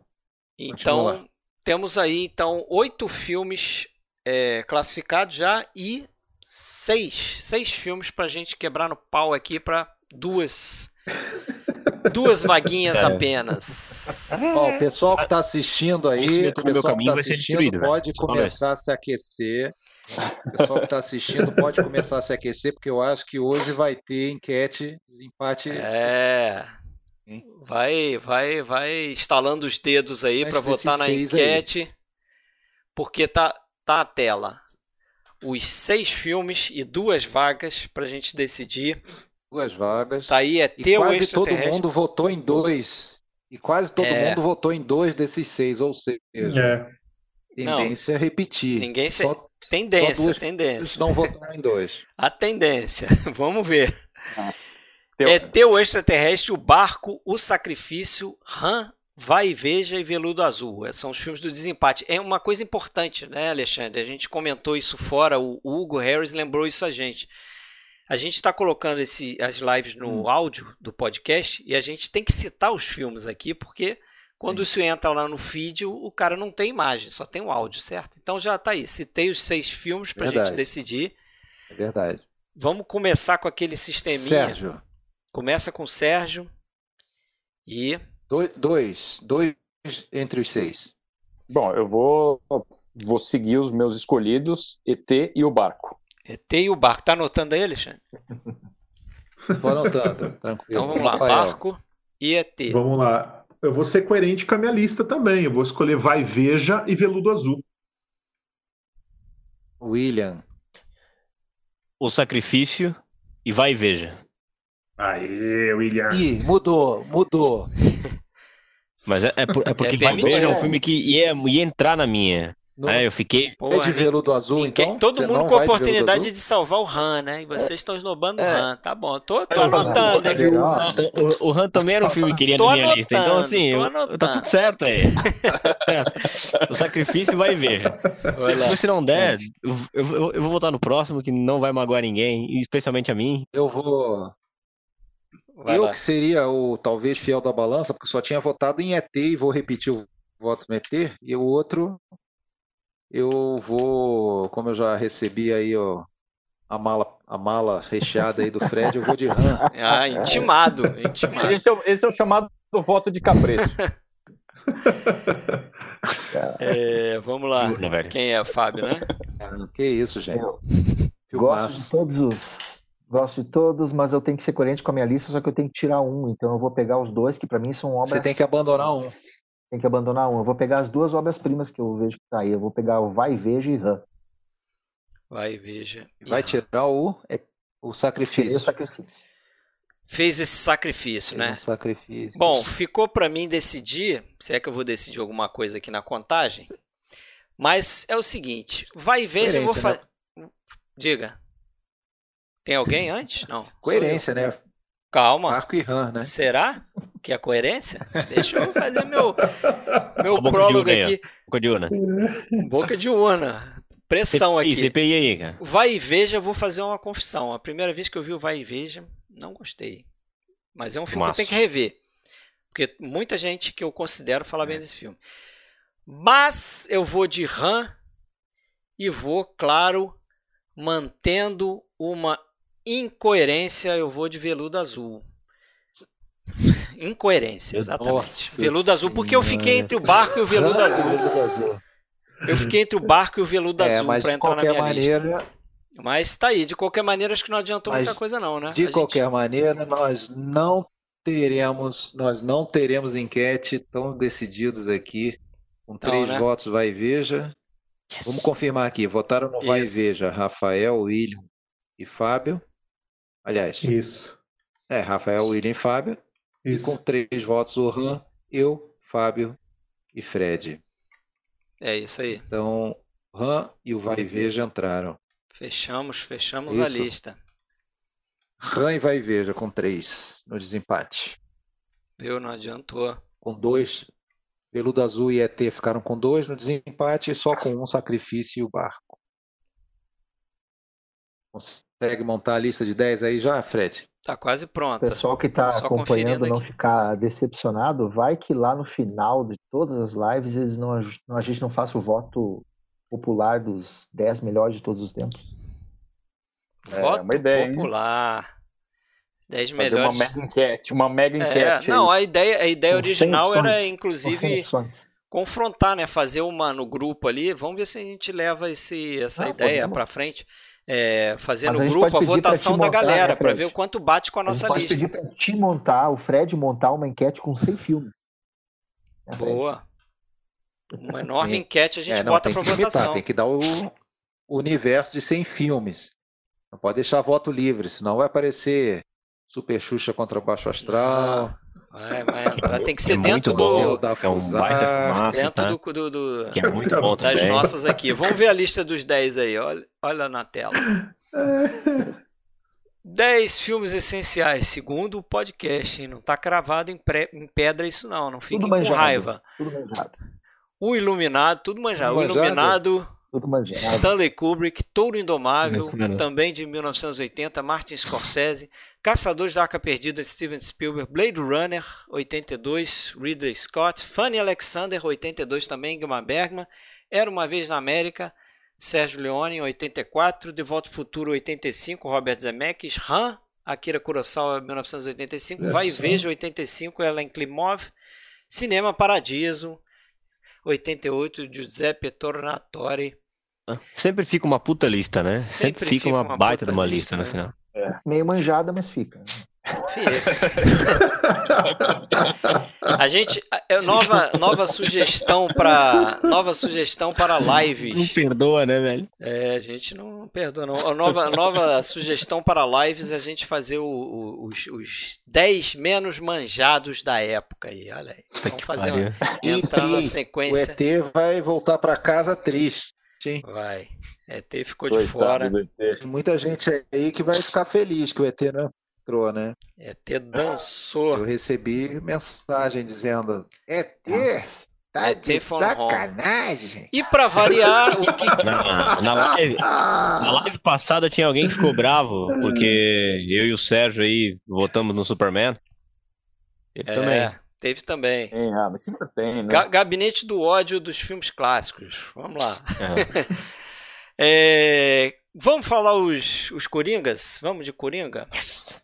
Vamos. Coringas. Ordem inversa? Eu começo então. Vou começar com um filme que não sei se muitos viram. É, na verdade, são dois filmes, tá? Um filme que são dois. Dois, olha lá. É um vale isso. Começou. Vale, não, vale, vale porque. Pode, pode isso, Arnaldo. Sai outra aqui. Flamenguista, né, pessoal? Pode, porque quem viu vai Tony, entender. Flamenguista, Tony. Quem, é quem viu todos, vai cara. entender.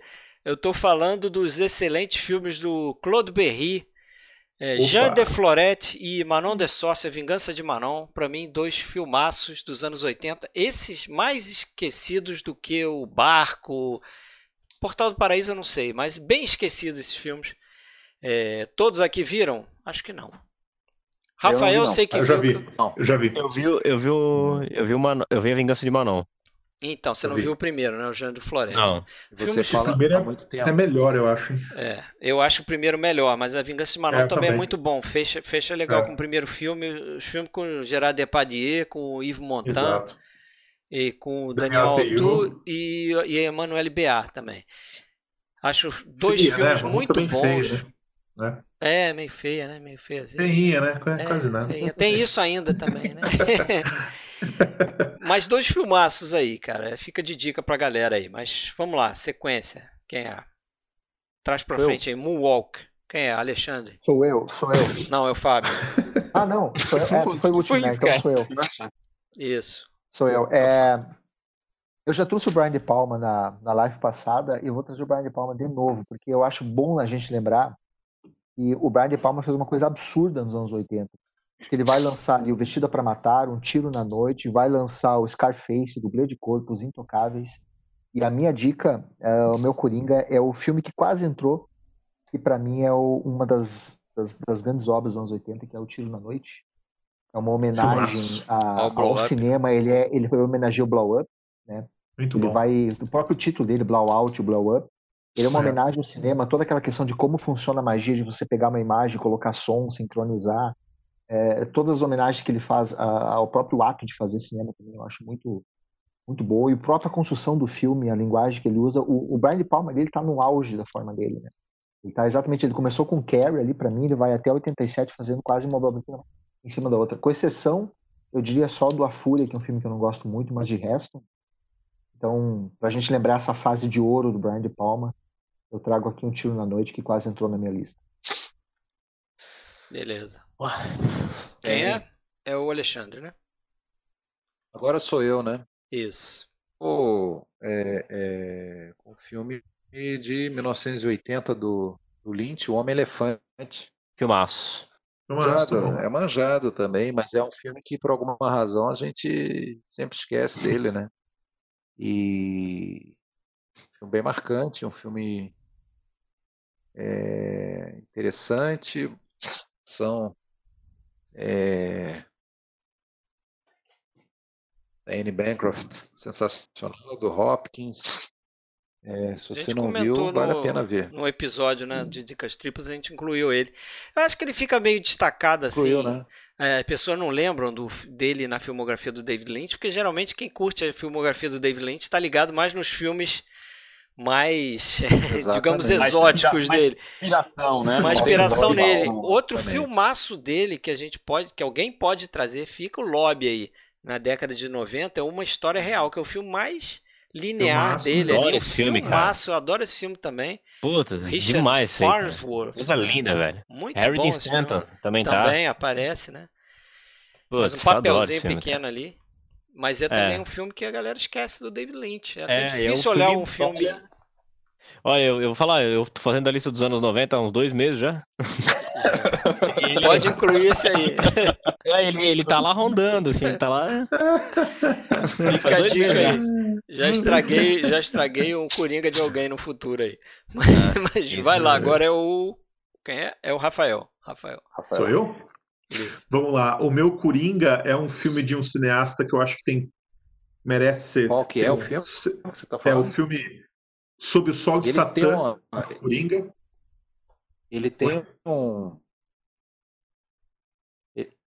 Oi? Ele tem um. Ele, e esse. E, e ele. Tá, pode falar. Você tá. Não, é, delay aí. É, acho que tá com, o, o filme é Sob o Sol, Sob o Sol de Satã. O diretor é o Maurice Pialat, é um filme francês.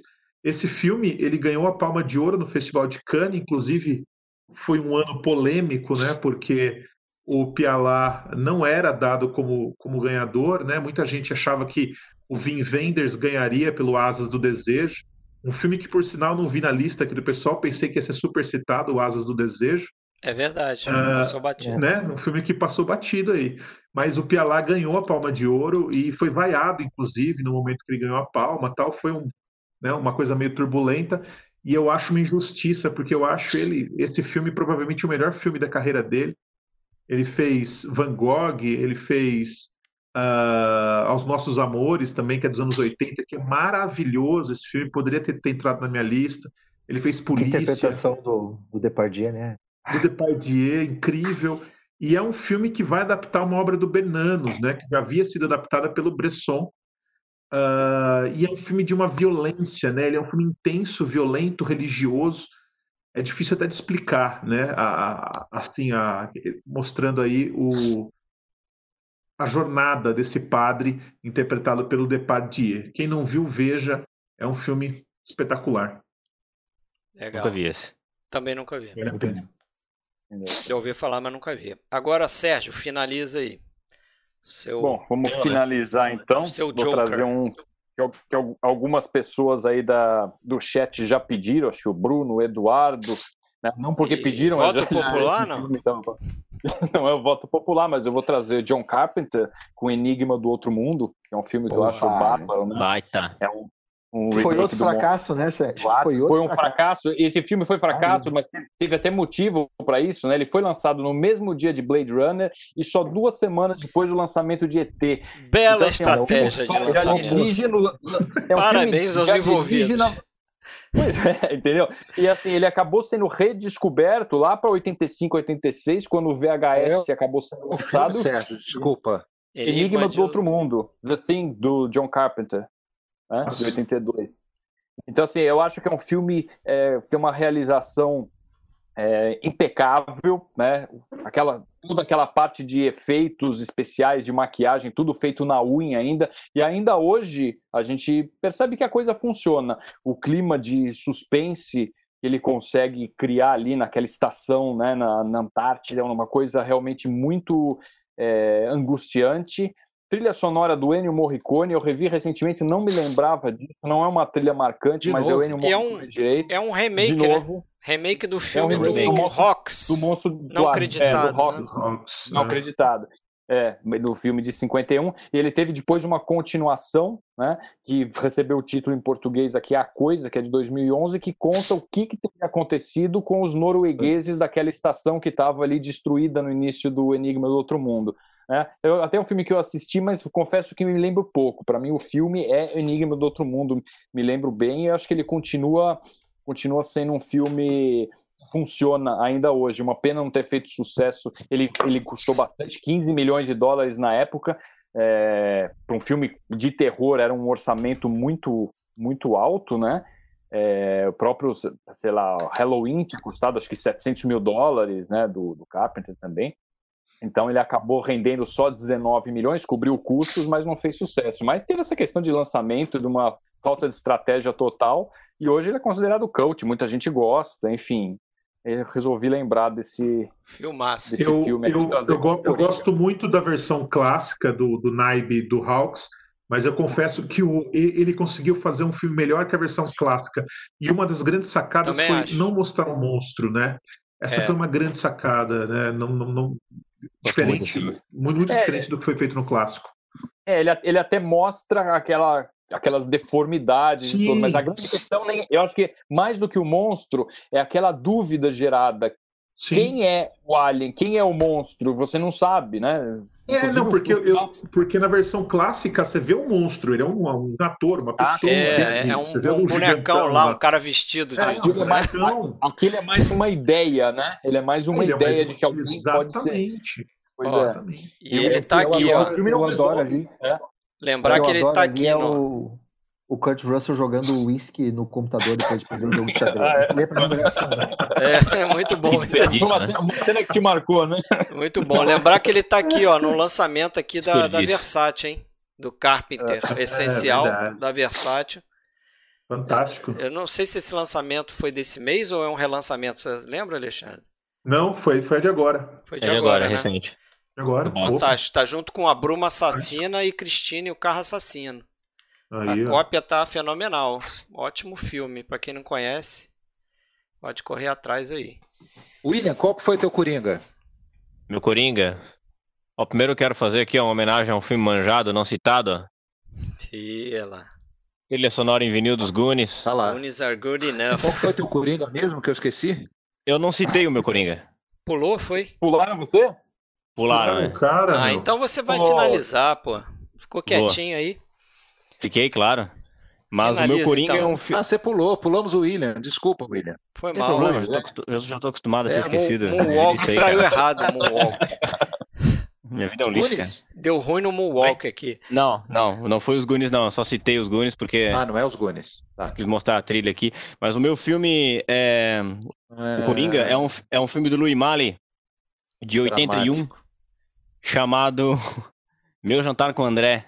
Putz, é, fantástico esse filme. Que é um filme que eu sou apaixonado, cara. Achei que nunca ia ver esse filme no Brasil.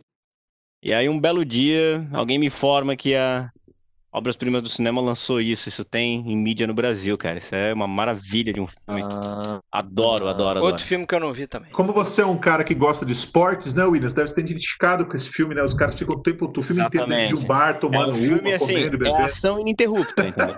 filme de ação Você que gosta, assim, daqueles filmes de testosterona, você tem que assistir Meu Jantar com o André, cara. Vou dizer que eu quase coloquei na minha lista um outro filme do Louis Malle que a gente deixou passar aí, que é o Adeus Meninos. Adeus Meninas. Adeus Filme, Meninas. né? É o grande filme dele dos anos 80. Mas esse filme, só pra falar aí pra quem tá assistindo, é um filme em que um ator de teatro, né, o Wallace Shaw, Eu tô com esse filme, William. Eu comprei a, a versão da, da Obras Primas.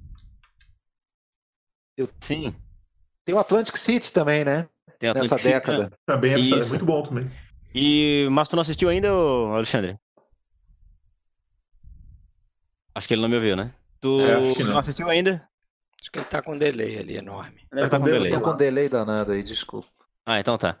O Meu Jantar com a André é a história de, de dois amigos, né, de longa data, que é o Wallace Shaw, Delay, que é um delay. ator, que é um ator de teatro, e o André Gregory, que é um diretor de teatro. E depois de um tempo sem se ver, eles vão jantar num restaurante caríssimo, até que eles vivem reclamando do preço durante o filme, é, em Manhattan, e acabam dividindo várias experiências é, de vida, falam sobre a natureza do teatro, falam sobre o teatro experimental Tá me também. ouvindo agora, William?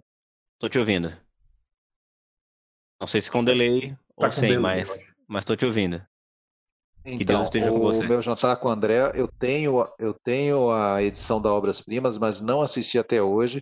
Você Veja, está falando que o filme inteiro são os personagens sentados à mesa, comendo? qu- quase o filme inteiro são, esses- são esses É. dois amigos sentados numa, Tá. numa mesa, trocando ideias, assim. Eu, é um filme bastante filosófico, assim, mas eu acho extremamente cativante, cara. É, Você um conhece um deles- filme dos anos 70 chamado La Grande Bouffe, A, a Comilança, Não, não, Comilança, não, do eu Marco nunca vi. Ferreri? Nunca vi, Deve nunca ser vi. dessa linha, então. Ah, é? Eu vou procurar então. Depois tu vai me passar o co- nome a certinho. A Comilança. Cara, esse é um filme que eu gosto muito. Assisti ele há uns, sei lá, uns oito anos atrás, talvez. E adoro esse filme, cara. Acho um filme sensacional. É um filme que é considerado menor, assim, na filmografia do. Não é muito lembrado, não. Eu acho muito, muito bom, cara. É um filme que merece ser redescoberto. Um filme bastante filosófico.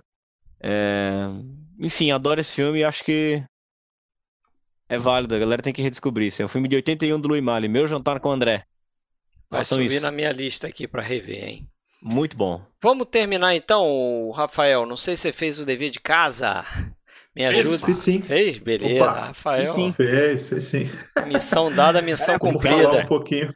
Vamos falar um pouco Vamos aí de, de fatos, Fatos importantes da década de 80. O- Importantes, O, tá. mais lembrado, talvez, aí, seja o, a década dos blockbusters, né? Do início ali, É. dos grandes blockbusters, apesar de que o Tubarão é considerado o primeiro blockbuster, eu acho que é nessa década que o pessoal começa a, a entender melhor é, como utilizar isso, Exatamente. né? E explora muitos uma- filmes. Eu Fala. fiz uma listinha aqui, Fred, de, de pontos aqui. Tô, tô com um livro aqui também. Ó, Esse livro aqui da Zahar, do Guia Ilustrado de Cinema, que tem algumas questões históricas também que eu queria citar aqui, mas vamos rapidinho para não tomar o tempo do pessoal. Ah, que eu coloquei aqui os fatos importantes dos anos 80. Se vocês lembrarem de outros, vamos, vamos acrescentando. Ah, o fim da nova Hollywood, né? Acho que você já falou sobre isso na questão do Heaven's Gate exatamente. do, do, do Michael Cimino, né? Que é o filme que marca o fim. Depois você tem o Reds, que eu acho que ainda dá para considerar um filme Nova Hollywood, mas eu acho que o fim mesmo foi com o Heaven's Gate. A predominância dos blockbusters, né? Spielberg, Lucas e afins, ah, como você já citou também. Tem uma, uma tendência também, eu acho, muito clara nos anos 80, que é a questão do o filme com testosterona, né? Schwarzenegger, Chuck eh, Norris, Bruce Chuck Willis, Norris, Stallone. aquela de um homem tentativa só. de né, se, vi- se vingar do, do- dos Viet, do- do- do- da derrota do Vietnã, né? Tem uma outra questão que pode parecer boba, mas eu coloquei aqui, que é a eleição do Ronald Reagan, né? O que, que a política tem a ver? O Reagan era um ator, né? Então entra aqui com um fato aí e curioso, né? Sim. Ah, aí ele foi eleito presidente dos Estados Unidos. Fora dos Estados Unidos, você tem a questão que eu acho muito importante historicamente, que é a questão do, do cinema chinês, né? Você tem aquela chamada quinta geração do cinema chinês, onde vão sair nomes como Shankai e o Zhang Mu, que vai dar um Deus novo retorno para o cinema chinês e que é o- a primeira onda do cinema chinês que vai, inclusive, ser crítica ao período do mal, né, a, da revolução cultural. Então, é um momento importante do cinema chinês. Tem os outros pontos aqui também. Uh, o Hitchcock morre nos anos 80, é bom lembrar aqui, né? Uh, pela primeira vez, uma mulher, né, a Sherry Lansing, ela vai assumir a presidência de um grande estúdio nos Estados Unidos, a Fox, pela primeira vez. Uh, tem uns outros pontos que eu queria destacar aqui também. A Suprema Corte Americana, em 1984, ela determina que a gravação doméstica de videocassetes não viola os direitos autorais. É também a década do vídeo, né? Não vamos esquecer aqui também que é aquela proliferação do, dos videocassetes e tal. Inclusive, teve uma, uma questão interessante que o ET, o filme ET, o extraterrestre, ele foi o filme uh, em 1988, ele vendeu Mais 15 alugado, milhões de cópias vendido. Em VHS, né? Então, tá vendo para você aí que me acusava aqui. de pirataria quando eu gravava meus VHS, fica aí Mas, assim, a história ó, me dando razão. Mas é sabido, que outra... o, é sabido que o joguinho para Atari flopou, né? Flopou e é. foi enterrado. Né? Ó, tem outra questão. Teve também a morte da Grace Kelly, que foi um fato importante, né, para ser lembrado aí. aí e teve uma mora. questão também, que eu sei que todo, todo cinéfilo odeia, né, mas que começou lá. O magnata Ted Turner comprou o acervo da MGM e começou a fazer filmes, color, é, colorizar as cópias em preto e branco, né, isso começou nos anos 80. E eu separei aqui também, no cinema brasileiro, a gente tem o declínio da, da Embrafilme, né, que depois vai culminar na, no Boa fim lembrança. da Embrafilme no governo Collor. Você tem o lançamento de um filme importante, que é o Pra Frente Brasil, que é o primeiro filme, digamos, crítico ao regime militar Roberto bancado Faria. pela Embrafilme. Exatamente. Ele que foi presidente da Embrafilme, né? E se tem também uma lembrança, digamos, exótica, curiosa, o primeiro filme pornográfico brasileiro feito com, com sexo explícito, que é o Coisas Eróticas, né? Que é um passo, digamos, depois da porno chanchada, que foi um filme também dos anos 80. E também, Fred, se me permite, eu tenho aqui a lista das maiores bilheterias da década também. Fala Vou aí, passar rapidinho. rapidinho. A gente está falando aqui do, do, da predominância dos blockbusters, né? O ET, em primeiro lugar, a maior bilheteria da década. Depois vem os dois Star Wars.